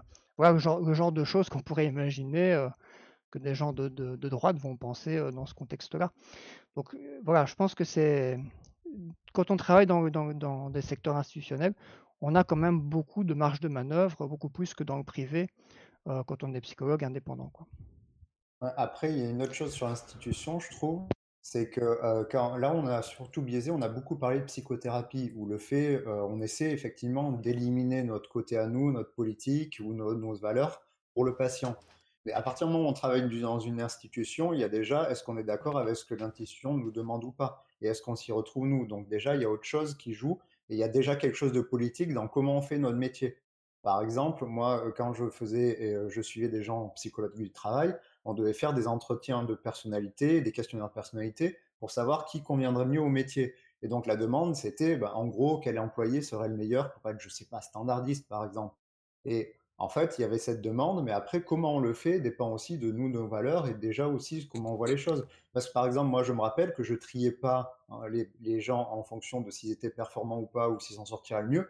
Je les triais en fonction de s'ils souffriraient plus ou moins dans ce boulot. Et donc, c'est vrai que j'avais tendance à ne pas proposer les gens qui souffriraient de ce métier ou qui, iraient mal dedans à cause de leur personnalité. Donc, même s'il y avait une demande d'institution qui était de trier les gens en fonction de la performance, euh, moi, je ne pouvais pas rentrer dedans. Donc, en fait, euh, dès que tu es en institution, l'institution te demande quelque chose et déjà, ça te met en tension sur est-ce que tu acceptes ce que te donne l'institution ou pas. Et après, est-ce que tu, toi, tu peux t'adapter? Moi, je me suis adapté en, en finalement en faisant le tri sur autre chose que la performance, il y a des fois, tu peux pas t'adapter. J'ai un petit point à faire. Euh, il est 23h17. Je sais ah que. Oui, je, vais y aller, moi, je sens. Voilà, je sais que Pedro voulait y aller à 23h. donc je vous bon, pas voilà. vu le temps passer. Euh, sachant que, bon, en fait, je pense que là, on pourrait continuer très longtemps. Et tous les points qu'on a abordés, on aurait pu vachement plus développer. Mais, ouais, je pense aussi, oui. Mais on a fait le tour des points que je voulais aborder quand même. Enfin, on les a tous abordés. Même si on les a peut-être pas tous abordés aussi profondément qu'on aimerait, on les a tous abordés, les points qui étaient prévus. Euh, on pourrait aussi, là, il y a, plein de questions qui sont passées vachement intéressantes et on pourrait prendre du temps pour y répondre. Le problème, c'est que donc Pedro doit y aller. Euh, je sais pas si Jérémy, toi, tu te sentirais de continuer un peu en répondant aux questions. Moi, j'ai le temps, il n'y a pas de souci. D'accord. Bon, alors du coup, on va peut-être juste dire au revoir. Moi, je répondrai aux questions quand j'aurai le temps dans la semaine. D'accord. Si, si, je retrouve les questions. Ok. Euh.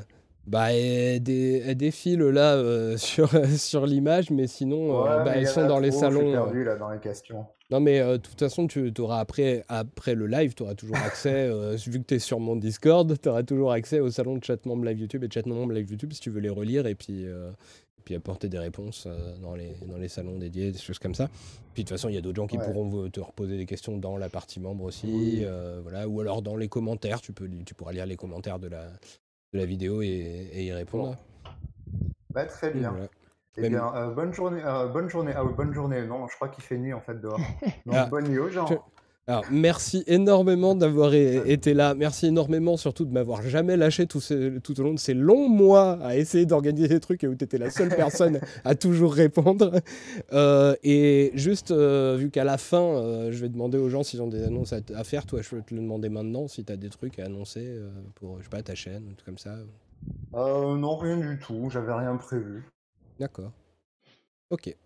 En, tout cas, moi aussi, merci Pedro. Moi, j'étais très content de, de partager ces interventions avec toi et j'aime aussi beaucoup ta chaîne. J'en profite pour le dire. Bon. c'est gentil que de compliments. Je reçois plein de fleurs sur moi. Ouais, ta chaîne est trop bien. et, en plus, je bah, suis, je suis jaloux parce que tu arrives à faire un truc trop bien avec juste du feutre sur des ardoises. Et je me dis, putain, mais je me suis tellement pris la tête pour rien, moi, de mon côté, à faire des trucs vachement plus compliqués, alors que ça marche très bien comme tu fais. Voilà. Je suis incapable de faire un truc pas à l'arrache, donc en fait, je suis obligé.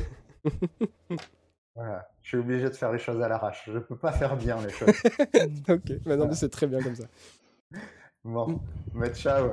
Ciao, bonne, soirée, Pedro. Bonne nuit. Ouais. Alors du coup, on continue un petit peu avec toi, peut-être en prenant les questions des gens. Ouais, moi je peux prendre, je peux répondre aux questions et puis j'ai, j'ai, encore quelques, j'ai plusieurs exemples intéressants aussi à développer que j'ai pas placés euh, dans la conversation parce que je voulais pas trop vous couper dans, vos élans, mais qui pourraient être intéressants après. Quoi. alors du coup, il y avait une question par rapport au dernier truc que, que tu avais dit sur le sur euh, les, les, violences policières, tout ça, mmh qui, dont, témoignent les gens que, qui te sont envoyés. Euh, Question, du coup, la loi vous oblige pas à dénoncer les flics dans ce cas-là? Bah, non, parce que nous, en fait, on n'a pas accès à ce qui s'est passé. La seule chose qu'on a comme information, c'est un, témoignage. Donc techniquement, nous, la seule chose qu'on peut faire avec ce témoignage, bah, c'est expliquer aux personnes vers vers qui elles peuvent le rediriger, les accueillir par rapport à, ce vécu-là, évidemment. Donc on, peut travailler ça avec eux. On n'est pas insensible à ce genre de choses. Et ça arrive aussi qu'on écrive ça dans les rapports, parce que à la fin de nos interventions, on fait des, rapports sur, sur l'issue de, des mesures qu'on organise. Et dans ces rapports, on met aussi des informations générales sur, sur bah, en gros comment ça se passe pour les jeunes, quoi, comment ça se passe dans leur vie, qu'est-ce qu'ils nous racontent, qu'est-ce qu'ils ont comme difficultés, comment est-ce qu'ils ont vu la mesure qu'on leur a imposée. Et ça nous arrive de mettre dans nos rapports, avec l'accord du jeune, parce que il y a toujours une, question de, confidentialité. Donc, les infos personnelles qu'on met, ça doit être avec l'accord des jeunes, de mettre dans ces rapports que les jeunes ont expliqué qu'ils étaient tout le temps harcelés dans leur quartier par la police qui venait les contrôler toutes les semaines, même quand ils étaient juste là, assis sur la place du village. voilà. Et les juges, en fait, sont, sont, tout à fait au courant de ça. Pour vous pour raconter une petite anecdote, moi, ça m'est arrivé plusieurs fois d'être chez des juges où le jeune expliquait aux juges bah, la même chose qu'il nous expliquait à nous. Et en fait, les juges étaient assez, sont, en général, sont assez sensibles par rapport à ça, assez à l'écoute. Et j'ai déjà vu des juges qui disaient ah bah oui, je sais bien que dans ce quartier-là, ça arrive fréquemment et que la police fait pas a pas le comportement qu'elle devrait et c'est c'est pas admissible. Donc ils sont pas dans une dans une sorte de déni ou dans dans une sorte de, de, négation de ces, de ces phénomènes. Après, voilà, nous, on n'a pas énormément de pouvoir par rapport à ça, à part informer les personnes pour sur ce qui est possible, relayer l'info quand c'est pertinent. mais voilà, c'est lié à tout un contexte et on n'a pas non plus un énorme pouvoir d'action là-dessus. quoi. Ok. Alors, une autre question qui a été relevée. Est-ce qu'il y a des associations de psy ou plus générales soutenant les personnes ayant subi des violences policières en manif, par exemple? En même temps, toi, t'es belge, alors du coup. Euh, alors, j'en connais pas en Belgique. Je n'ai jamais entendu parler de ça. Je, alors, je, je connais pas tout non plus, donc je, pourrais euh, euh, ne pas être au courant. Mais honnêtement, ça me dit rien. Si, ça existe, c'est relativement local et, pas méga connu. Ah, ce qu'il y a, c'est des, services d'aide aux victimes, bien sûr, hein, qui, récoltent ce genre de témoignages. Euh, et en, donc en Belgique, on a des, services d'aide aux victimes qui sont financés par l'État. Euh, et euh, ces services d'aide aux victimes ben, ramassent aussi, enfin ramassent entre guillemets, reçoivent pas mal de personnes qui ont vécu des, violences policières aussi. Et donc ils peuvent parfois être en même temps auteurs eux-mêmes de violences et victimes de violences. Hein, parce que les deux, évidemment, les deux peuvent se combiner. et c'est pas parce qu'on a voler un sac dans la rue, que ça justifie après qu'on se fasse insulter par un policier raciste ou taper pendant un, entretien. Quoi. Voilà. Ok. Est-ce qu'il y a d'autres questions? Vous pouvez remettre des questions qu'on n'aurait pas vu passer, auxquelles on n'avait pas répondu. Sinon, après, tu peux aussi te lancer d'office sur les exemples que tu voulais de citer. Euh. Ouais, je, bah, je, vais déjà répondre aux questions qu'il y a ou qui, ont été euh, récoltées. Après, je, effectivement, j'ai quelques points intéressants que je peux présenter. alors, il me semble que les séances ne sont pas remboursées en France. C'est comment en Belgique? Ouais.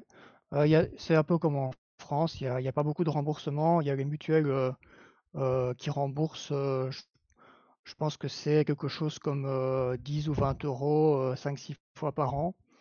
et ça, c'est la mutuelle, la partie privée de la mutuelle en fait. Mais voilà, à part ça, il n'y a pas grand-chose, sauf s'il y a une maladie reconnue, hein, genre par exemple des personnes qui ont des maladies psychiatriques, là il y a des remboursements bien sûr plus importants. Mais la psychothérapie au sens large, elle est assez peu remboursée.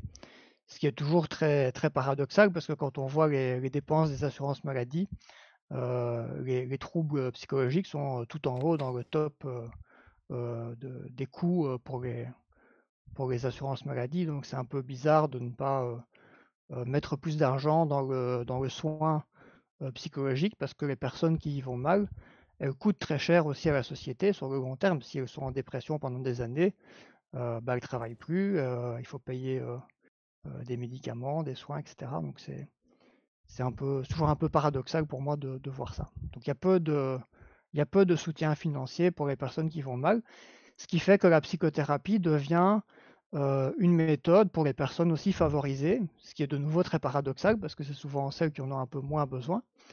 Et en, thérapie privée, c'est encore pire parce qu'en thérapie privée, on est obligé, entre guillemets, pour pouvoir vivre et pour que l'activité soit rentable, de faire payer des tarifs qui sont déjà assez importants. Pour vous donner un exemple, en Belgique, les prix d'une séance de thérapie chez des psychologues, ça tourne maintenant autour de 50-60 euros minimum.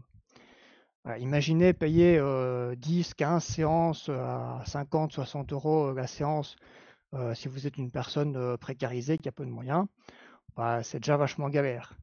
Et en fait, on se dit, c'est vraiment cher, mais un psychologue qui fait payer 50 euros la séance en Belgique, je peux vous dire qu'honnêtement, il ne gagne pas grand-chose hein, comme salaire. Quoi. Donc euh, voilà, c'est un gros problème. Et donc il y a beaucoup de psys un peu connus euh, qui font payer des, tarifs mais exorbitants. Alors si vous faites payer 80 euros la séance en thérapie privée, en fait votre clientèle c'est plus que des, gens riches euh, qui, ont, qui, ont, une certaine gamme de problèmes et les autres en fait vous les voyez plus jamais. Ça devient la psychothérapie des riches. Moi j'ai une question que je pense peut-être plus pour moi, mais quelle, psychothérapie est la plus anarchiste friendly Est-ce possible? En, vrai, moi je pense déjà, j'ai plusieurs réponses. Il y, a un truc déjà de base, c'est que je pense que n'importe quelle idéologie politique a déjà intérêt au moins sur la partie constat des choses et sur la partie méthode pour n'importe quel but. Euh, d'être le plus mmh. euh, scientifique possible. Donc déjà, moi j'aurais tendance à penser que n'importe quelle euh, théorie sur n'importe quel sujet qui soit plus scientifique qu'une autre est plus utile à n'importe quelle idéologie. Parce que si tu te trompes sur le constat ou sur la meilleure méthode pour mmh. obtenir un objectif, bah, du coup tu, te plantes et tu vas pas aboutir à ton objectif. Donc ça c'est pour en général.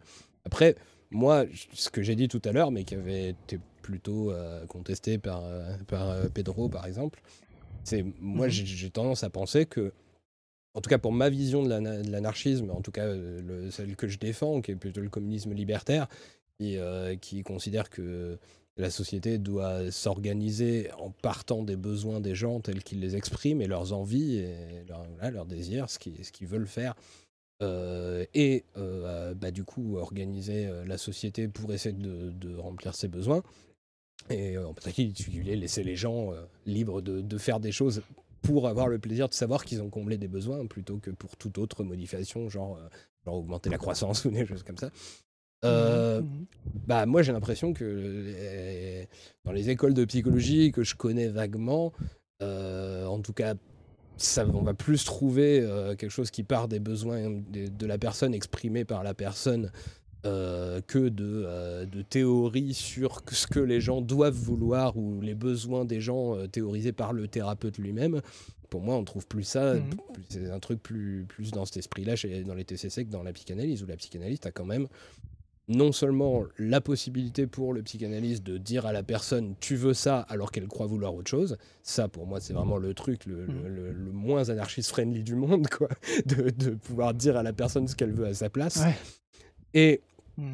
et, et d'autre part, euh, bah, les, les, les, théories sur lesquelles s'appuient les psychanalystes pour savoir ce que devraient vouloir les gens, euh, ce qu'ils veulent sans savoir qu'ils le veulent, euh, ou alors voilà, expliquer quels sont leurs problèmes et tout. Bah, c'est des théories qui ont pour modèle de ce qu'est ce, qu'est la normalité la, la haute société viennoise du 19e siècle. Quoi. Euh, c'est quand même super rétrograde et conservateur quoi, euh, comme, comme vision des choses. Mmh. Donc je pense que c'est pas du tout anarchiste friendly. Mais ça, bon, ça reste mon avis personnel. Euh, Pedro dirait oui, mais ça, je connais des psychanalystes qui disent que si un psychanalyste fait ça, c'est pas un bon psychanalyste. Donc du coup, bon.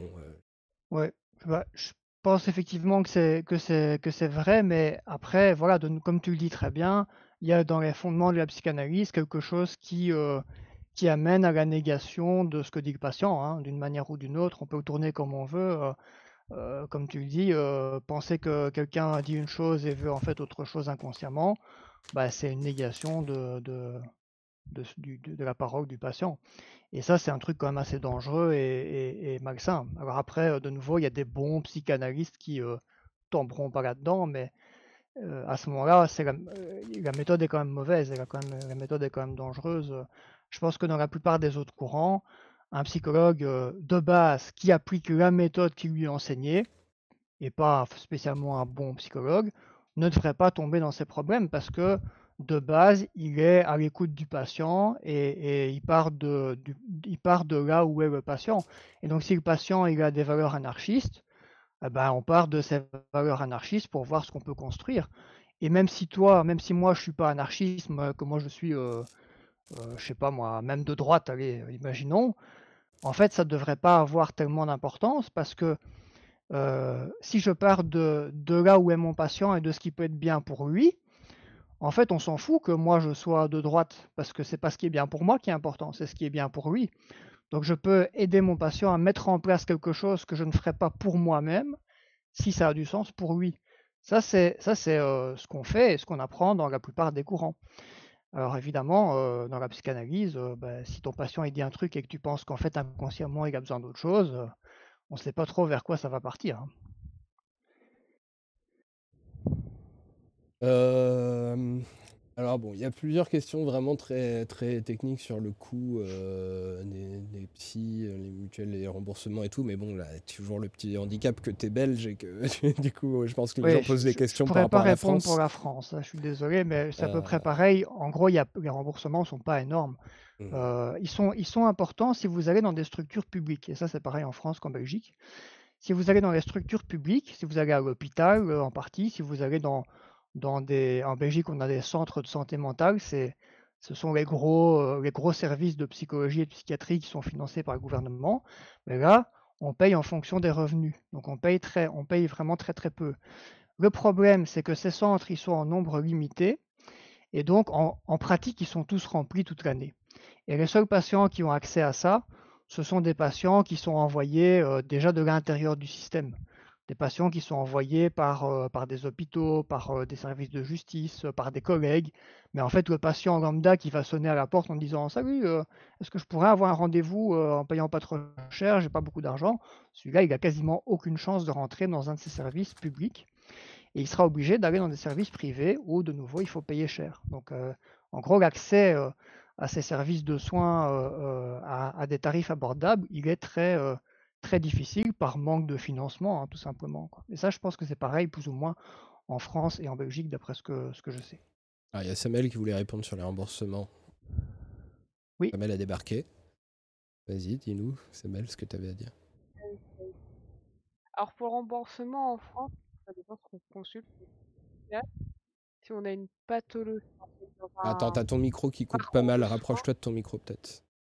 Si on, dans les psychiatres, si on est dans un parcours de soins encadré, mmh c'est en théorie c'est plutôt bien remboursé parce que ça doit être 42 euros la séance et euh, euh, si on a une mutuelle normalement euh, remboursement sécurité sociale plus mutuelle c'est pris en charge. Mais le problème c'est que beaucoup de psychiatres sont en secteur 2 et ont des tarifs exorbitants et si on si on n'a pas une ALD donc affection longue durée mmh euh, et qu'on n'a pas une bonne mutuelle, euh, ça peut vite exploser parce que par exemple le psychiatre que je consulte il est à 90 euros.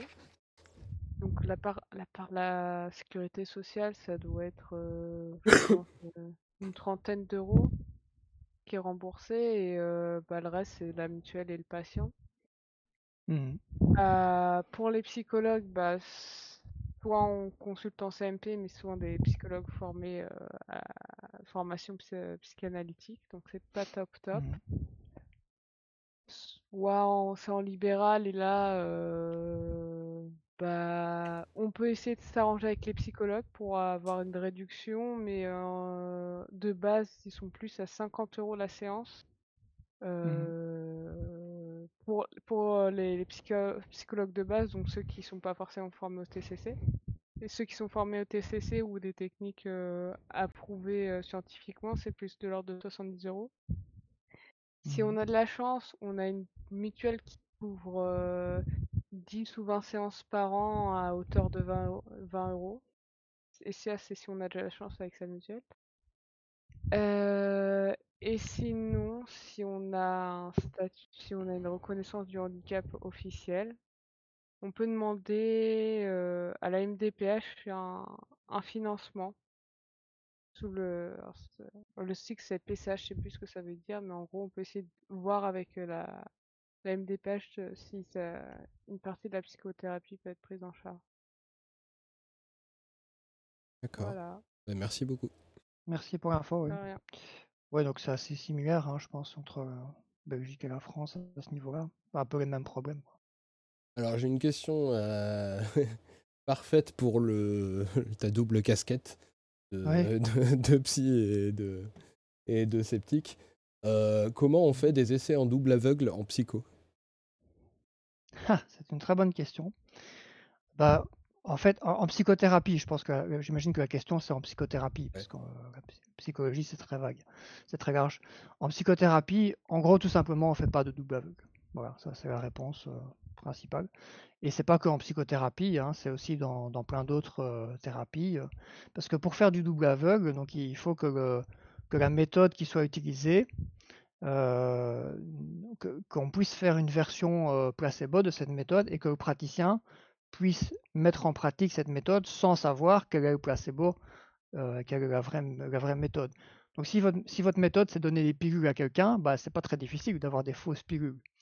Maintenant, si votre méthode, c'est une méthode de thérapie ou une méthode de soins, genre, je sais pas moi, acupuncture, euh, kinésithérapie, euh, bah, à ce moment-là, c'est impossible en fait. On ne peut pas faire une fausse méthode dont le praticien ne, serait pas au courant. Ça n'existe tout simplement pas. Donc en fait, dans la, en psychothérapie, euh, contrairement à ce qu'on peut trouver dans, les, médicaments, par exemple, il n'y a pas, ou seulement dans des cas très très très, spécifiques, mais il n'y a pas de, méthode en double aveugle, tout simplement, euh, comme c'est le cas euh, en, médecine dans certains domaines. Hein. Euh, il y, a un peu des entre-deux. L'exemple de l'acupuncture est intéressant parce qu'en acupuncture, à la base, il n'y a pas de double aveugle non plus, mais finalement, ils ont réussi à construire des dispositifs avec des aiguilles rétractables où il y a moyen de piquer sans vraiment que le praticien perçoive si l'aiguille se rétracte ou pas. Et donc, on peut faire une sorte de dispositif en double aveugle mais voilà, c'est assez compliqué. Et pour des méthodes psychologiques, bah, il n'y a pas d'équivalent des, aiguilles rétractables. On ne peut pas faire une fausse thérapie psychologique sans s'en rendre compte. Euh, c'est pas possible. Donc, qu'est-ce qu'on fait à la place? En général, on compare la thérapie qu'on fait avec une liste d'attente et on compare ça avec d'autres traitements qui sont déjà validés, déjà bien connus. Par exemple, si je veux évaluer l'efficacité de, euh, je sais pas moi, l'hypnose pour traiter la dépression, ben, je peux comparer l'hypnose à une liste d'attente, donc des patients qui, qui, ne reçoivent pas de thérapie, et par exemple à, euh, je sais pas moi, la thérapie cognitive, qui a déjà été testée euh, par pas mal d'études, dont on connaît déjà l'efficacité. Et à ce moment-là, en comparant l'efficacité de la thérapie avec une liste d'attente où on fait rien et une thérapie qu'on connaît déjà, ben, on peut voir un peu qu'est-ce que ça donne en termes de résultats. Voilà, ça c'est plutôt la méthode qu'on va utiliser euh, pour les, thérapies. D'accord. Euh, bon, il y a une autre question qui a été notée, mais euh, bon, la poser, mais bon, ça, c'est bizarre parce que j'ai l'impression que là, du coup, on va partir sur des trucs très spécifiques, mais euh, question peut-il développer sur le sujet de l'apathie en psychologie et du nombre d'augmentation des cas? Comment se sortir de cette pathologie? Alors là, je ne sais pas répondre euh, parce que je sais même pas très bien exactement ce que c'est l'apathie, enfin en tout cas ce que la personne entend par ça. Enfin, je comprends le mot apathie, mais pour moi, ça correspond pas à un trouble que je connais. Donc je sais pas très bien, je saurais pas très bien à quoi répondre. Euh, bon, pour l'instant, a priori, il n'y a pas trop d'autres questions. Euh, je, si vois une, si, ah oui? si je regarde la toute dernière, là, il y a une question sur l'orientation politique. De question de Kim. Je sais pas si tu vas voir. Ah oui, oui. Alors ça ne devrait pas avoir, c'est ça, ça ne devrait pas avoir d'importance. Ouais, ça, ouais. Euh, ouais, mais c'est pas possible ça. Une personne du centre sera saoulée par une personne de gauche, d'autant plus si elle n'est pas politisée. J'imagine que quand c'était quand tu parlais d'un centre euh, de droite. Mmh. Euh, d'autant plus si elle n'est pas politisée. Par exemple, j'ai une psy qui m'a fait une crise lorsqu'elle s'est rendue compte que je considérais les lois comme non sacrées, des obéissances civiles. Mmh. Et il y en a plein qui vont penser ça sans jamais essayer d'argumenter, sans même s'en rendre compte. Sans compter eux qui diront je peux pas parler, je veux pas parler politique. Entre parenthèses, politique peut-être à remplacer euh, à volonté par épistémologie, féminisme, euh, philosophie. Mmh. Ouais, bah c'est une bonne question. Euh, et en, fait, je, vais y répondre parce que ça me permet en plus d'aborder un des exemples que je voulais vous présenter. donc ça tombe bien. Évidemment que notre, euh, orientation politique euh, peut avoir une influence sur ce qu'on fait, sur ce qu'on dit. Euh, ça se joue, comme je disais tout à l'heure, à la limite qu'on va mettre entre partir du patient et de sa vision du monde et lui imposer la nôtre dans une certaine mesure. Alors après, on ne peut pas travailler sans notre propre vision, ne serait-ce que au minima pour penser et imaginer comment le patient pourrait aller mieux. Et donc ça, d'office, ça, utilise un peu notre propre perception. On ne pourrait pas penser la vie des autres sans passer par nos propres perceptions, nos propres vécus, nos propres valeurs. C'est impossible. Maintenant, normalement, si on fait bien notre travail, on devrait éviter de coller nos propres valeurs au patient et plutôt trouver ce qui va être bon pour lui, ce qui n'est pas forcément ce qui est bon pour nous. Euh, voilà, ça c'est la théorie. Maintenant, en pratique, euh, ça ne marche pas toujours. Et après, il y, a des, il y a des exemples euh, où les personnes considèrent carrément que leurs propres valeurs, c'est en fait des choses qu'il faudrait euh, euh, imposer à tout le monde, enfin pas imposer, mais il faudrait amener tout le monde vers nos propres valeurs parce que c'est comme ça qu'ils vont être bien. Voilà, et ça c'est dangereux et c'est problématique. Et je vais donner un, j'ai un ou deux exemples intéressants de ça. Euh, alors le premier exemple que, que je vais donner, c'est celui de Jordan Peterson. certains d'entre vous connaissent déjà, déjà Peterson, d'autres pas, j'imagine. Je vais en dire quelques mots. Je ne vais pas m'étendre sur tout, ce qui, tout son travail, hein, mais j'ai un, exemple bien précis. Donc, en deux mots, c'est un psychologue canadien qui est plutôt masculiniste et qui s'est fait connaître euh, essentiellement pour sa, défense de la liberté d'expression euh, euh, plus ou moins absolue, et aussi ses attaques contre différents groupes militants, notamment dans le cadre d'une loi canadienne qui visait à autoriser le pronom personnel neutre et il a beaucoup attaqué les, groupes, euh, euh, euh, les groupes qui, militaient pour ça, notamment pour les personnes trans. et il est aussi connu pour, pour nier l'existence même de la société patriarcale et pour tout le temps essayer de relativiser, le sexisme, les discriminations systémiques, etc. Et donc c'est un, psychologue plutôt de, droite et voilà, il est, plutôt masculiniste. Et il a aussi une autre influence qui est intéressante, c'est que c'est un, chrétien. Euh, plutôt protestant, mais il est pas, c'est pas un protestant type parce qu'il fait un peu des, mélanges avec certaines valeurs, mais globalement, c'est un psychologue qui est chrétien et qui est plutôt de droite. Et euh, ce qui est intéressant, c'est qu'il a, sorti un livre euh, qui est 12 règles pour, pour, pour, apprendre comment bien vivre. je ne me rappelle plus du titre exact en anglais, mais bref. Et c'est son dernier livre, vous trouverez facilement. Et en fait, on y retrouve dans, ce livre, qui est un livre de psychologie, une psychologie qui est euh, euh, empreinte d'un mélange de valeurs très personnelles. Alors, il y a des valeurs un peu euh, psychanalytiques, mais il se, réfère, plutôt à, Jung et pas à Freud, donc c'est la psychanalyse jungienne, la psychanalyse des archétypes en fait. Hein. donc c'est c'est aussi un truc très conservateur. il y a des archétypes qui sont liés à l'évolution, donc le féminin, le masculin, c'est un truc qui est très ancré depuis les débuts de l'humanité, dont on, est, on a hérité. Euh, c'est pas, pas, pas uniquement culturel et social, c'est dans nos gènes, etc. voilà. Puis il y a des valeurs chrétiennes assez conservatrices, assez masculinistes.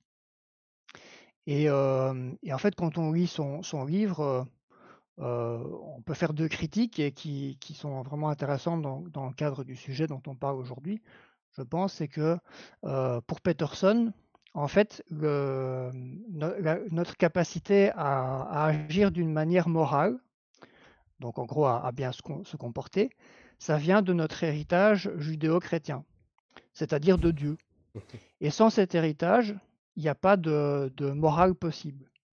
Oh, Donc en fait. J'imagine que tous les Chinois sont des salauds alors. Hein voilà, j'irai pas jusque-là, mais en tout cas, euh, euh, pour, lui, en tout cas, on, ne peut pas avoir euh, une bonne morale sans cet héritage judéo-chrétien. Et donc pour lui, les personnes qui sont athées, en fait, elles abandonnent l'accès à des valeurs morales absolues.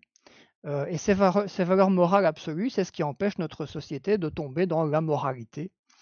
voilà. Alors, ça ne veut pas dire pour lui que les, que les athées n'ont pas du tout de morale, mais pour lui, ils ont, les athées n'ont pas de morale absolue. C'est-à-dire que la morale, c'est un truc, euh, c'est un effet de mode. quoi. Aujourd'hui, euh, ce qui est moral, bah, demain, ça ne le sera plus. Et, voilà. Tandis que les, les, chrétiens, ils ont des, des, valeurs morales absolues. Ça change jamais. Demain, ça sera toujours les mêmes. Hier, c'était les mêmes. Et donc, on peut s'accrocher à ça. C'est un truc solide pour, euh, pour construire la société.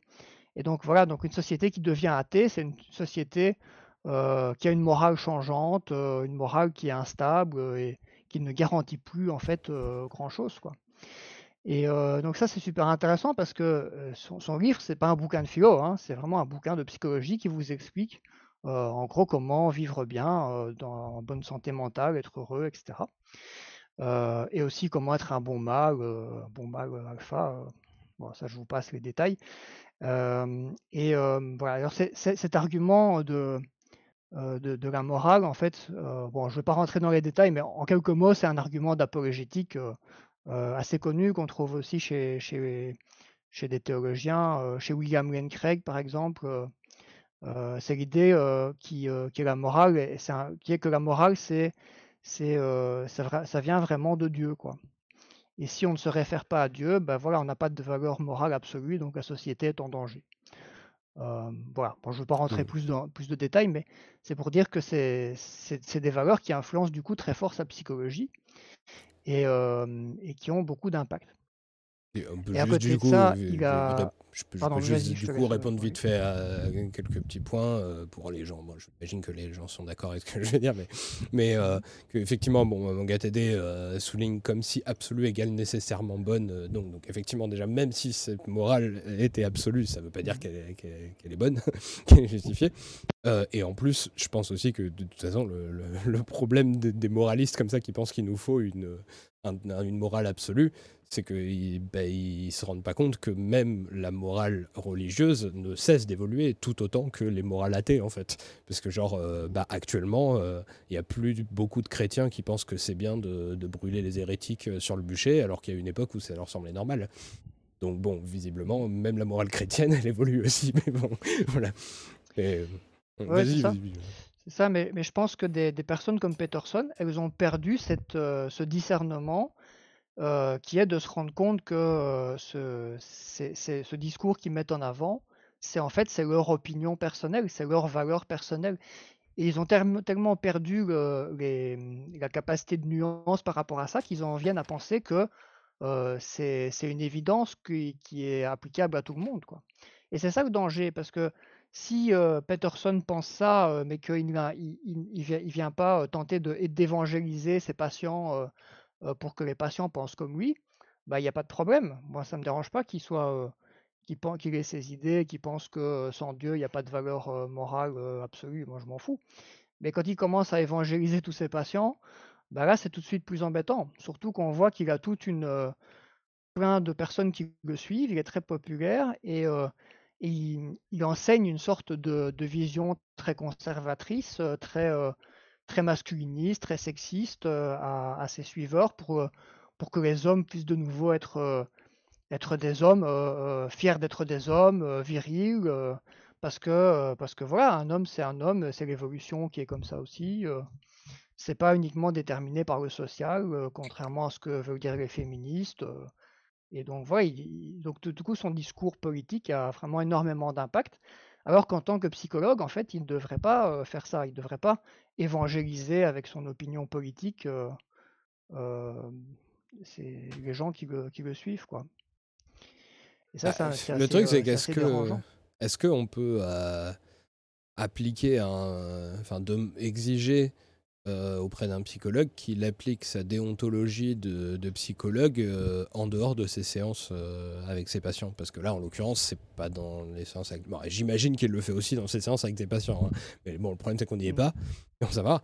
Mais là, en l'occurrence, il pourrait te répondre bah oui, j'ai une déontologie qui fait que je suis pas censé appliquer mon idéologie pendant la, séance. Mais là, je suis pas en séance. Je suis en train de parler de mes idées au grand public. Donc, j'ai pas à respecter déontologie. Ouais, tout à fait. Je pense que c'est une bonne objection, euh, mais qui a une certaine, euh, une certaine portée. Moi, ce que je répondrais à ça, c'est que même, euh, même si effectivement là, on est dans, des bouquins ou dans un discours public, on n'est pas dans les séances de thérapie. Je pense que notre discours public, quand on écrit en tant que professionnel du, du, soin ou de la santé mentale, on a une, une certaine responsabilité éthique quand même. Et alors, ça n'empêche pas de, présenter nos valeurs, mais je trouve qu'on devrait au moins les présenter comme des valeurs et pas les présenter d'une manière à évangéliser les gens, quoi. C'est un peu comme si, si, je sais pas, si, moi j'écris un bouquin de psychologie et dedans je, mets tout le temps des références à, la thérapie cognitive, scepticisme scientifique, en, en expliquant que c'est la seule la seule approche valable et que le reste c'est de la merde quoi. Je pense qu'il y a une certaine nuance à avoir et en fait Peterson il met pas du tout ces nuances. Il vous dit voilà être un homme bien c'est comme ça et être moral c'est en étant chrétien et, voilà il n'y a pas de place pour autre chose quoi. Donc je pense qu'on peut exprimer nos valeurs à condition de bien les, décrire comme des valeurs personnelles en faisant exister le fait qu'il y a d'autres approches qui peuvent être pertinentes.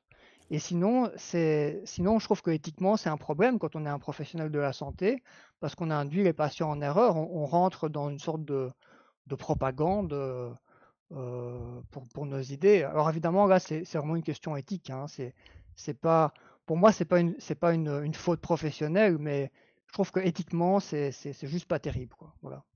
Alors je suis d'accord, mais par contre, du coup, c'est sûr que c'est compliqué de demander à quelqu'un de, de, reconnaître et de présenter publiquement son avis comme n'étant que, que ses valeurs euh, subjectives, quand justement ces valeurs subjectives, c'est précisément de dire qu'il faut une morale objective et que, et que il existe une morale objective. Oui, Du coup, forcément, c'est, ce serait un peu incohérent pour lui de, de, présenter ça comme, comme subjectif. Quoi. Mais bon. C'est, vrai. Maintenant, euh, j'ai envie de te répondre que quand, quand, on parle de, parce que c'est ce point-là très précis de, la, morale euh, euh liée à la, religion, c'est une question d'apologétique, euh, c'est une question de philosophie.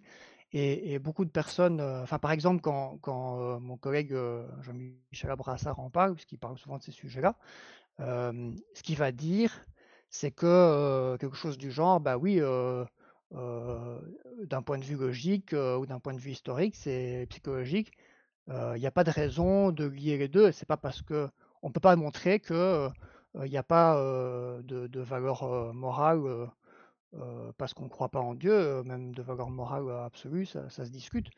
voilà, mais en même temps, il, va aussi citer des, des arguments de l'autre camp, voilà, en disant ben voilà les, les, apologètes, ils vont tenir tel type d'argument euh, qui n'est pas forcément facile à démontrer, etc. Donc en gros, on peut présenter quand même nos opinions en faisant exister le fait qu'il y a d'autres avis qui, ont certains arguments qui ne sont pas forcément super faciles à contredire. Quoi. Euh, après, on ne va pas citer euh, les, oppositions ridicules, mais je pense qu'on peut faire exister quand même le fait qu'il y a d'autres points de vue si on est un peu honnête, tout en défendant le nôtre. Et ça, c'est un peu la différence entre présenter notre point de vue et donner une vision d'ensemble du débat, et puis uniquement présenter notre point de vue comme étant le seul valable et rien dire d'autre du reste. Voilà. C'est un peu la distinction que moi je fais. Maintenant, je mmh comprends que c'est un peu subjectif comme, comme distinction. Mais finalement, ça rejoint ce que tu fais sur ta chaîne avec ton indicateur de subjectivité, en gros. Hein. Oui, oui, ben oui. Euh, Bon, j'en profite d'ailleurs euh, au cas où s'il y a des gens qui sont qui, qui, ont pas, qui sont sur le live et qui n'ont pas vu, euh, il y a tout un tas de questions qu'on a évoquées dans le live là sur euh, la question de la, la norme qui permettent de définir un état sain ou un état de maladie ou de handicap ou des choses comme ça, et mmh le rapport à l'essentialisme et comment des gens peuvent imposer leur vision du monde d'une manière normative et tout. J'ai beaucoup traité de ça dans une vidéo qui s'appelle ah, ah, merde, je sais plus exactement le, titre, mais bon, euh, maladie, euh, handicap, euh, qu'est-ce que ça veut dire? Un truc comme ça. Et entre parenthèses, contre l'essentialisme en médecine, qui parle d'abord, qui donne beaucoup d'exemples sur la médecine en général, pour après dévier vers, vers, vers les questions psy. Parce que je trouve que mmh. c'est intéressant de, comparer avec la, avec la, la, médecine pour, pour voir comment, bon, certaines visions de la psychologie sont pas du tout cohérente avec euh, ce qu'on ce qu'on penserait si c'était mmh. une question euh, euh, physique. Donc bon, voilà, vu qu'on mmh. a, as parlé de ma chaîne, j'en profite pour redire qu'il y a, y a un épisode qui parle de, de psy. sinon, bah, pour, pour l'instant, j'ai pas l'impression qu'il y ait trop d'autres questions. Il y, a, il y, a, plein de débats qui sont partis là dans, dans le chat, mais pas vraiment des questions. Tout à l'heure, il y avait, il y avait une personne, euh, ça date déjà d'un petit temps, mais qui, qui citait euh, Sophie Robert. Euh, je voulais dire un petit mot sur Sophie Robert en lien avec ce qu'on vient de dire maintenant, parce que je trouve que c'est un, un lien finalement, une illustration assez simple. quand on regarde les, documentaires de Sophie Robert sur la, les psychanalystes, en soi, voilà, on, y voit des, des, critiques pertinentes, on y voit des dérives très inquiétantes, et qui sont des vraies dérives. Hein, avec des psychanalystes, pour certains qui sont vraiment des, des gens un peu dangereux, un peu nuisibles pour la société. Mais en même temps, c'est un documentaire qui est totalement orienté et qui fait tout pour nous montrer que la psychanalyse, c'est la pire horreur sur Terre et qui a été chercher tous les pires psychanalystes qu'il y avait moyen de trouver en France, en tout cas ceux qui ont bien voulu se faire interviewer. Et du coup, cette, ce documentaire, bah, c'est un peu pour la bonne cause, déformer un maximum les choses. Et, voilà, finalement, c'est l'équivalent chez nous, avec des personnes qui ont les mêmes, les mêmes objectifs que nous, de ce que fait Peterson pour évangéliser les jeunes hommes blancs pour qu'ils soient masculinistes, chrétiens euh, voilà, pour moi, Sophie Robert, elle a la même démarche que Peterson, mais euh, pour la bonne cause, quoi. C'est pour critiquer les psychanalystes qui sont dangereux dans la société.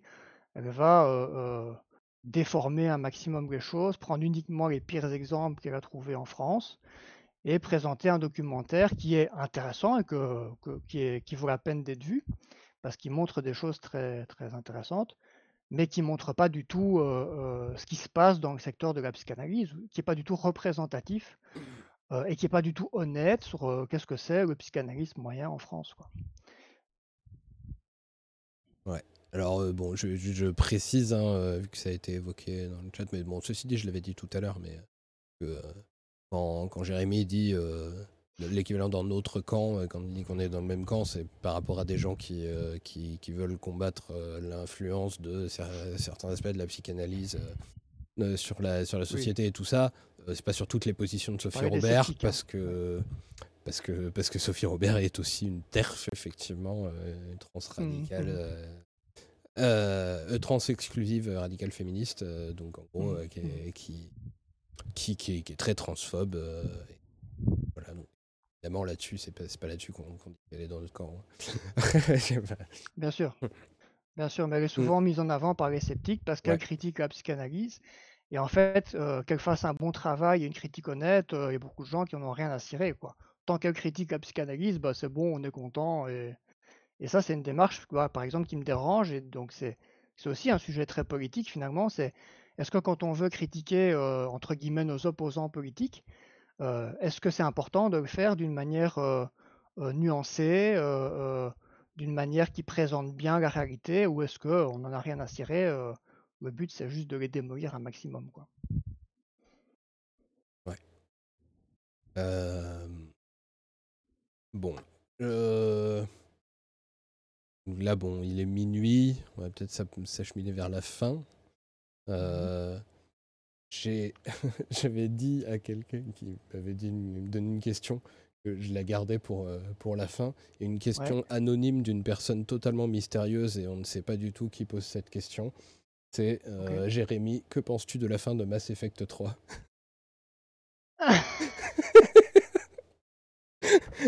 C'est sûr que je n'ai pas la moindre idée de qui, euh, qui a pu poser cette question. Bah, J'ai beaucoup aimé la fin de Mass Effect 3. C'est vrai que psychologiquement, ça a beaucoup d'impact. Je ne vais pas spoiler pour ceux qui n'auraient pas joué à Mass Effect 3 ou à Mass Effect 2 d'ailleurs. Euh, donc, n'hésitez pas à les découvrir. Euh, c'est intéressant. Voilà. Bon, sinon, du coup, euh, est-ce que tu avais d'autres trucs que tu voulais dire Est-ce qu'on a encore le temps pour un, petit exemple, un autre exemple? Oh oui, bah, bah, vas-y. Moi, de toute façon, je, je, suis pas pressé. Je me dis juste, après, les gens ont peur quand ils voient une vidéo trop longue, ils la regardent pas. Mais, mais bon, vas-y, vas-y. C'est parce que j'ai encore, j'ai encore un ou deux exemples qui sont sympas. Je vais faire assez bref, mais je trouve qu'ils sont chouettes à citer. y a je vais en citer encore deux. Il y a, premier exemple, c'est le Léo, le fondateur de la, de la chaîne qui s'appelle Les Philogines. Je ne sais pas si vous connaissez les Philogines. C'est une chaîne YouTube tenue par un psychologue clinicien. et qui a une personne que j'ai pas tant une personne qui fait de la psy sur, sur YouTube et que j'ai pas tenté d'inviter. Ah oui, non, mais d'accord, si je fais de la drague de rue, c'est peut-être pour ça que j'ai pas ah bah tenté de l'inviter. Ok, d'accord, ok. voilà, donc c'est un psychologue euh, clinicien, mais qui est vraiment un type d'extrême droite ah et qui, euh, qui, a créé une chaîne YouTube et aussi un club de, pour, pour faire des, des, des cours de, de, séduction, de drague de rue. Voilà. Et a, il, a, été pas mal critiqué parce qu'il y a des gens qui ont infiltré entre guillemets son club et qui ont relayé toute une série de propos qui tenaient dans ses, sur son Discord, dans, les groupes et, dans, et, aussi sur des forums, parce qu'il s'est fait connaître aussi sur le forum de jeuxvideo.com à un certain moment. Et voilà, il y a pas mal de critiques, hein, vous les trouverez facilement. je vous donne juste un exemple de phrase qui avait été relevée sur son, sur son Discord. Voilà, par exemple, il, dit D'expérience au lit, j'ai remarqué que les filles étaient les plus excitées, à la limite de l'hystérie, quand elle se sentait dominée, écrasée, souillée durant l'acte sexuel. Voilà, c'est juste un exemple de phrase. Je ne vais pas vous en sortir d'autres, je pense que vous avez compris le, style de truc. Évidemment, il dit pas ça euh, sur sa chaîne publique, hein. il dit ça en privé euh, à ses adeptes euh, qui payent la cotisation pour devenir des mal alpha qui font draguer dans la rue. Mais voilà, et ce qui est intéressant, c'est qu'il est psychologue clinicien et il met ce titre régulièrement en avant dans ses vidéos pour montrer qu'il y a des vidéos où vraiment il parle de science. Et donc, c'est intéressant. Je vais vous donner juste un exemple d'une de ces vidéos qui, est comment rendre une femme amoureuse. Et c'est marrant parce qu'en fait, dans cette vidéo, il parcourt des, des, covers de, livres romantiques pour femmes. Et, et, il se base sur ces covers pour, pour montrer qu'est-ce qui plaît aux femmes. Et, et, pour montrer aussi que selon lui, il y a des raisons évolutives qui expliquent pourquoi les femmes aiment bien ça. Alors qu'est-ce que les femmes aiment bien? Donc en fait, je vous, explique. les femmes, elles aiment bien les, hommes qui ont ce qu'on appelle la triade noire, donc la dark triad en, anglais, c'est-à-dire des hommes qui sont narcissiques, machiavéliques et psychopathes. Voilà. Et donc en fait, ce qu'il a vu, c'est qu'en regardant les films, les, livres de littérature un peu érotique pour femmes, eh bien, on trouve surtout des, personnages masculins qui correspondent à ça, donc qui sont des psychopathes narcissiques euh, manipulateurs en gros. Et donc, euh, selon euh, Léo, psychologue clinicien, les femmes sont plus attirées par ces hommes et les études le montrent. Et donc, il cite quelques références et en fait, il explique a toute une théorie. Il explique qu'en fait, les hommes qui sont gentils et altruistes, bon, ils ont quand même un petit peu d'avantage parce que finalement, c'est pas le connard psychopathe qui va élever les enfants. Et donc, du coup, bah, ce qu'il conseille Léo, c'est la solution, c'est quoi? Bah, C'est en fait que les femmes, elles peuvent se faire féconder par un connard, parce que le connard, il a d'excellents gènes, et les femmes s'en rendent compte.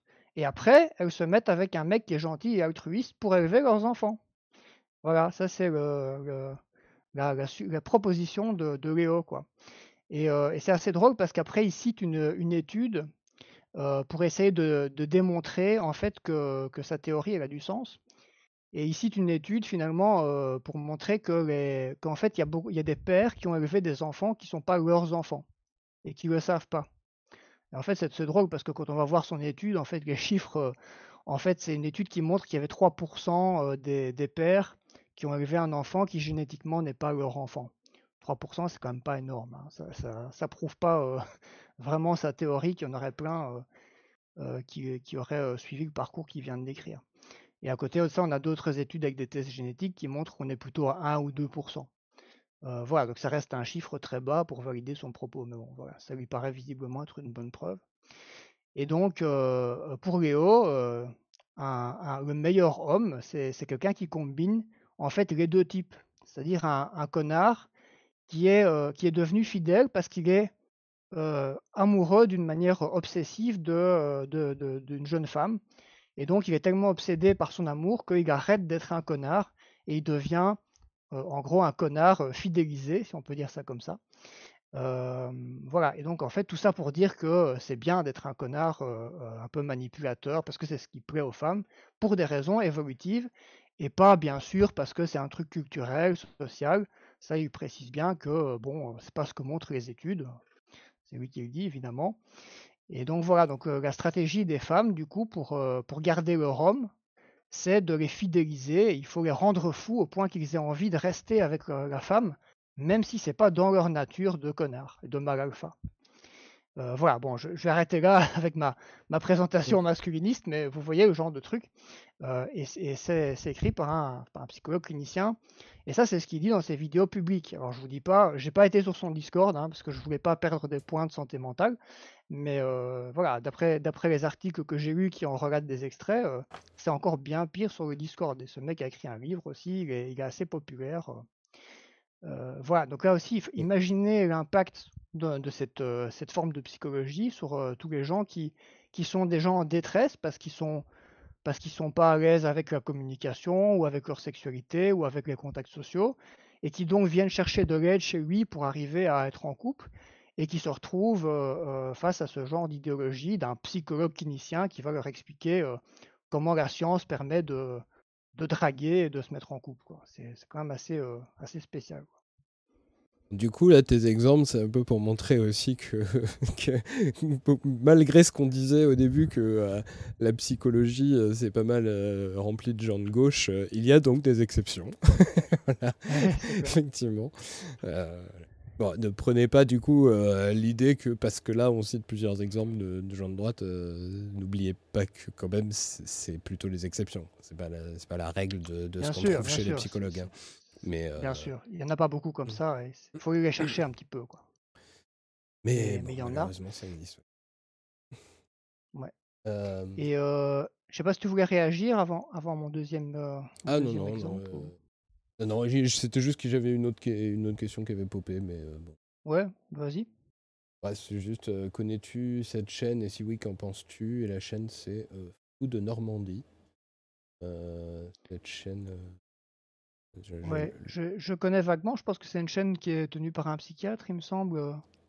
et de ce que j'en ai vu, mais j'ai pas vu beaucoup de vidéos, ça, ça avait l'air plutôt pas mal. Voilà. Mais après, je connais pas très très bien, donc je vais pas. Eh ben moi, je connaissais pas du tout et du coup, ça me fait une personne de plus que j'aurais pu tenter d'inviter.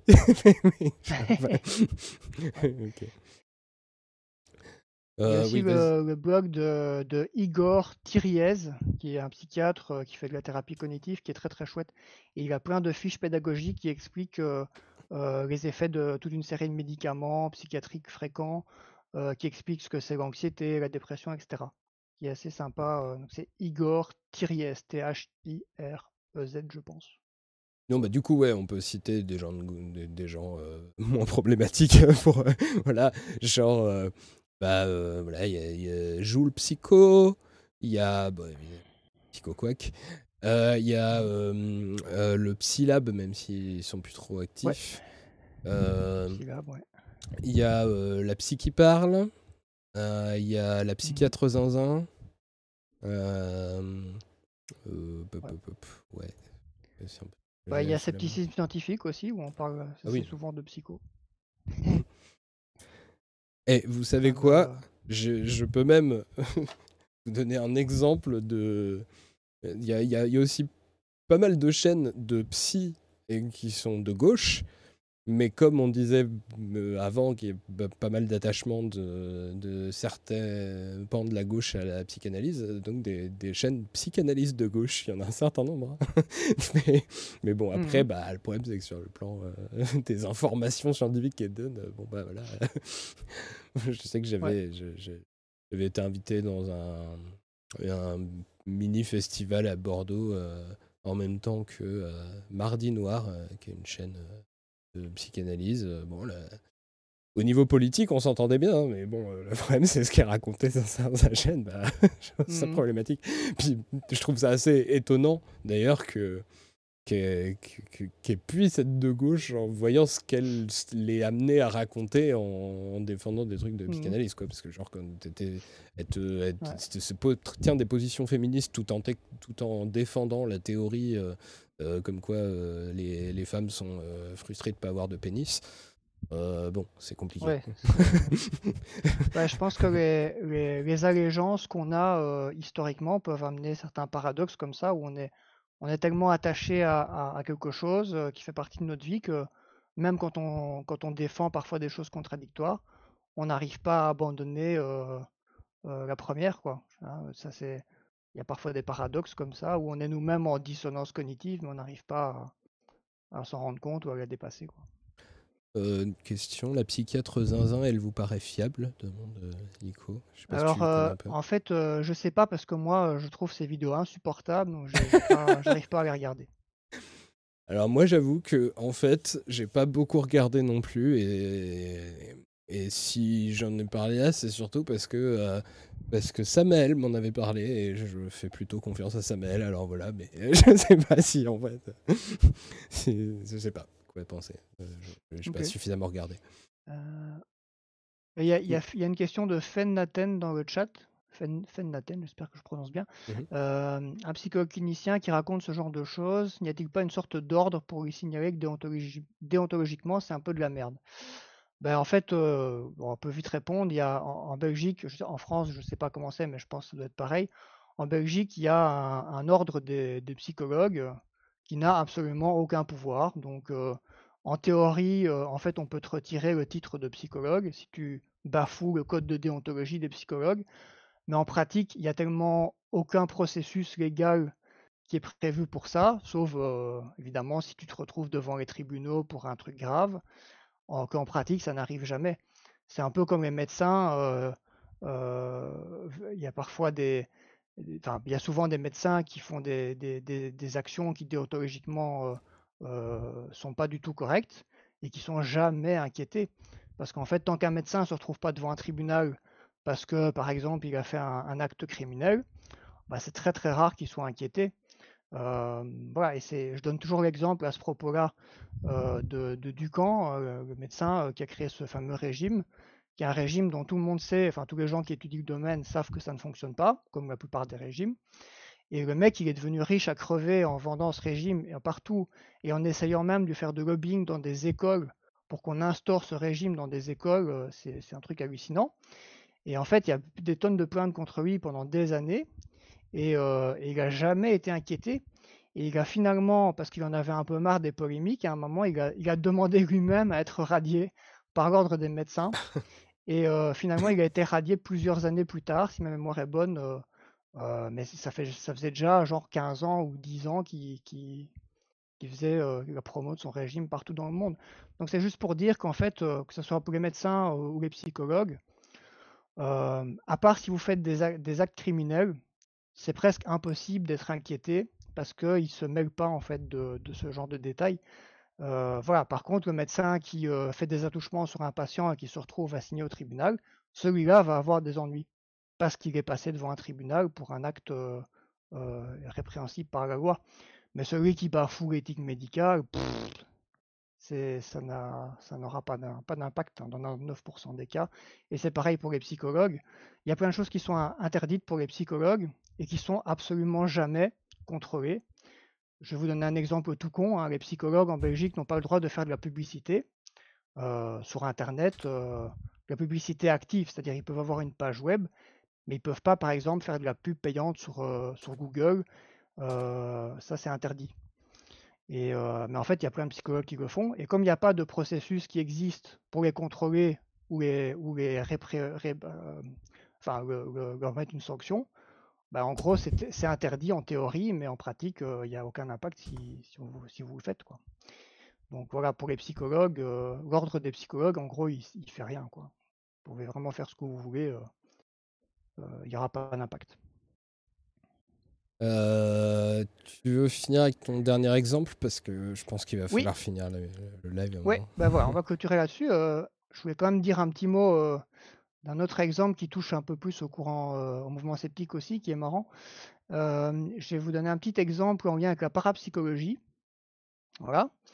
qui rentre tout à fait dans le sujet. En fait, en parapsychologie, il y a pas mal de personnes, euh, des psychologues, donc ils font des recherches sur la parapsychologie. Donc c'est dans la parapsychologie, il y a les pouvoirs psy, donc euh, télékinésie, télépathie, euh, précognition. Et il y a aussi tout ce qui est l'étude du vécu des personnes qui ont, l'impression de vivre des phénomènes paranormaux ou étranges. Donc il y a un peu ces deux aspects-là.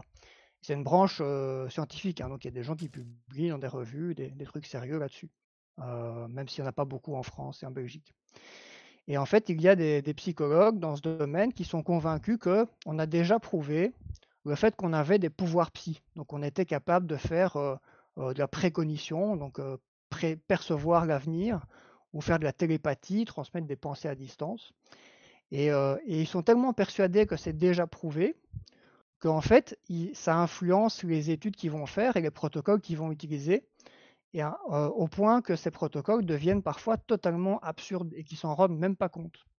Et je voulais donner un exemple de ça qui est, vraiment assez, assez parlant. C'est l'exemple de Dean Radin, ou Dean Rad, enfin je sais pas comment ça se dit, je pense que c'est un américain, donc Dean Radin, c'est R-A-D-I-N.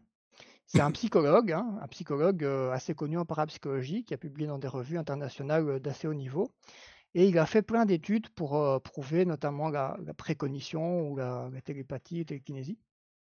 Et il y a une étude qu'il a fait euh, il, y a, quelques années euh, qui a un peu défrayé la chronique.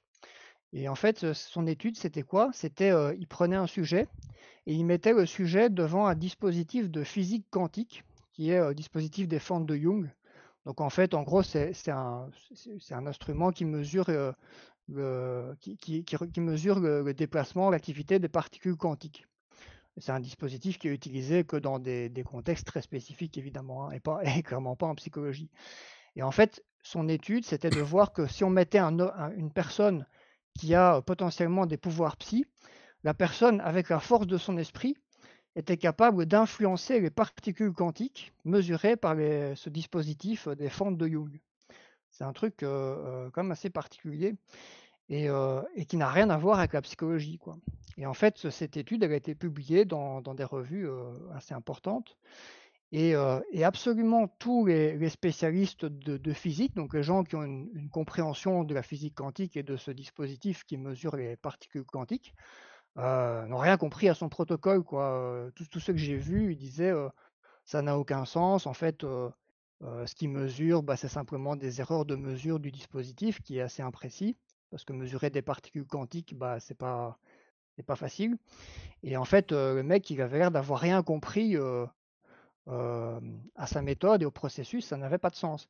Mais il était tellement persuadé que ça allait être très clair que si on mettait des sujets qui ont des pouvoirs psy devant ces particules quantiques, que ça allait d'office avoir un effet qui allait être, être clairement discernable.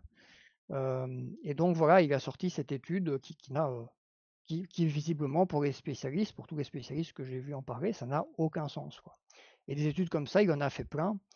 Et, euh, et, voilà, et pourtant c'est un, un, psychologue, un chercheur euh, euh, qui a une longue expérience, qui, est, qui est quand même compétent en statistique, en mise au point de protocole, etc.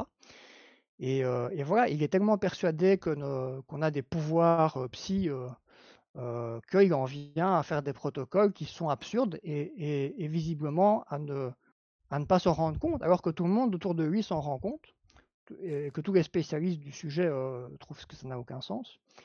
Et voilà, lui, il trouve que c'est pertinent quand même. Donc, je trouve que là aussi, c'est une illustration, mais tout à fait dans un autre domaine que celui auquel on, a parlé euh, pendant le reste du temps, du fait que nos, croyances en psychologie bah, vont vraiment influencer notre travail et, après les, croyances dans la société.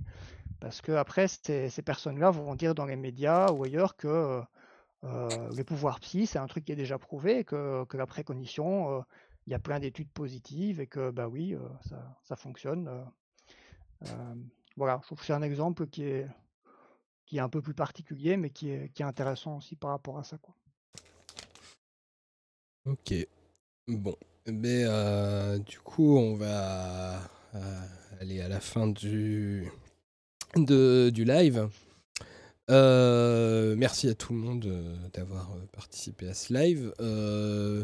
on va finir avec des, voilà, un peu des annonces ou des actualités pour, pour chacun. Je vais essayer de faire vite pour, pour la chaîne. Je précise que j'ai pris beaucoup de retard sur la chaîne, en particulier parce que pour la sortie de mon prochain trait d'esprit, euh, j'avais besoin de, développer une application web sur mon site, euh, un peu comme j'avais fait avec le, euh, graphique en 3D des idéologies, mais c'est un type d'application qui n'a rien à voir que, j'ai développé.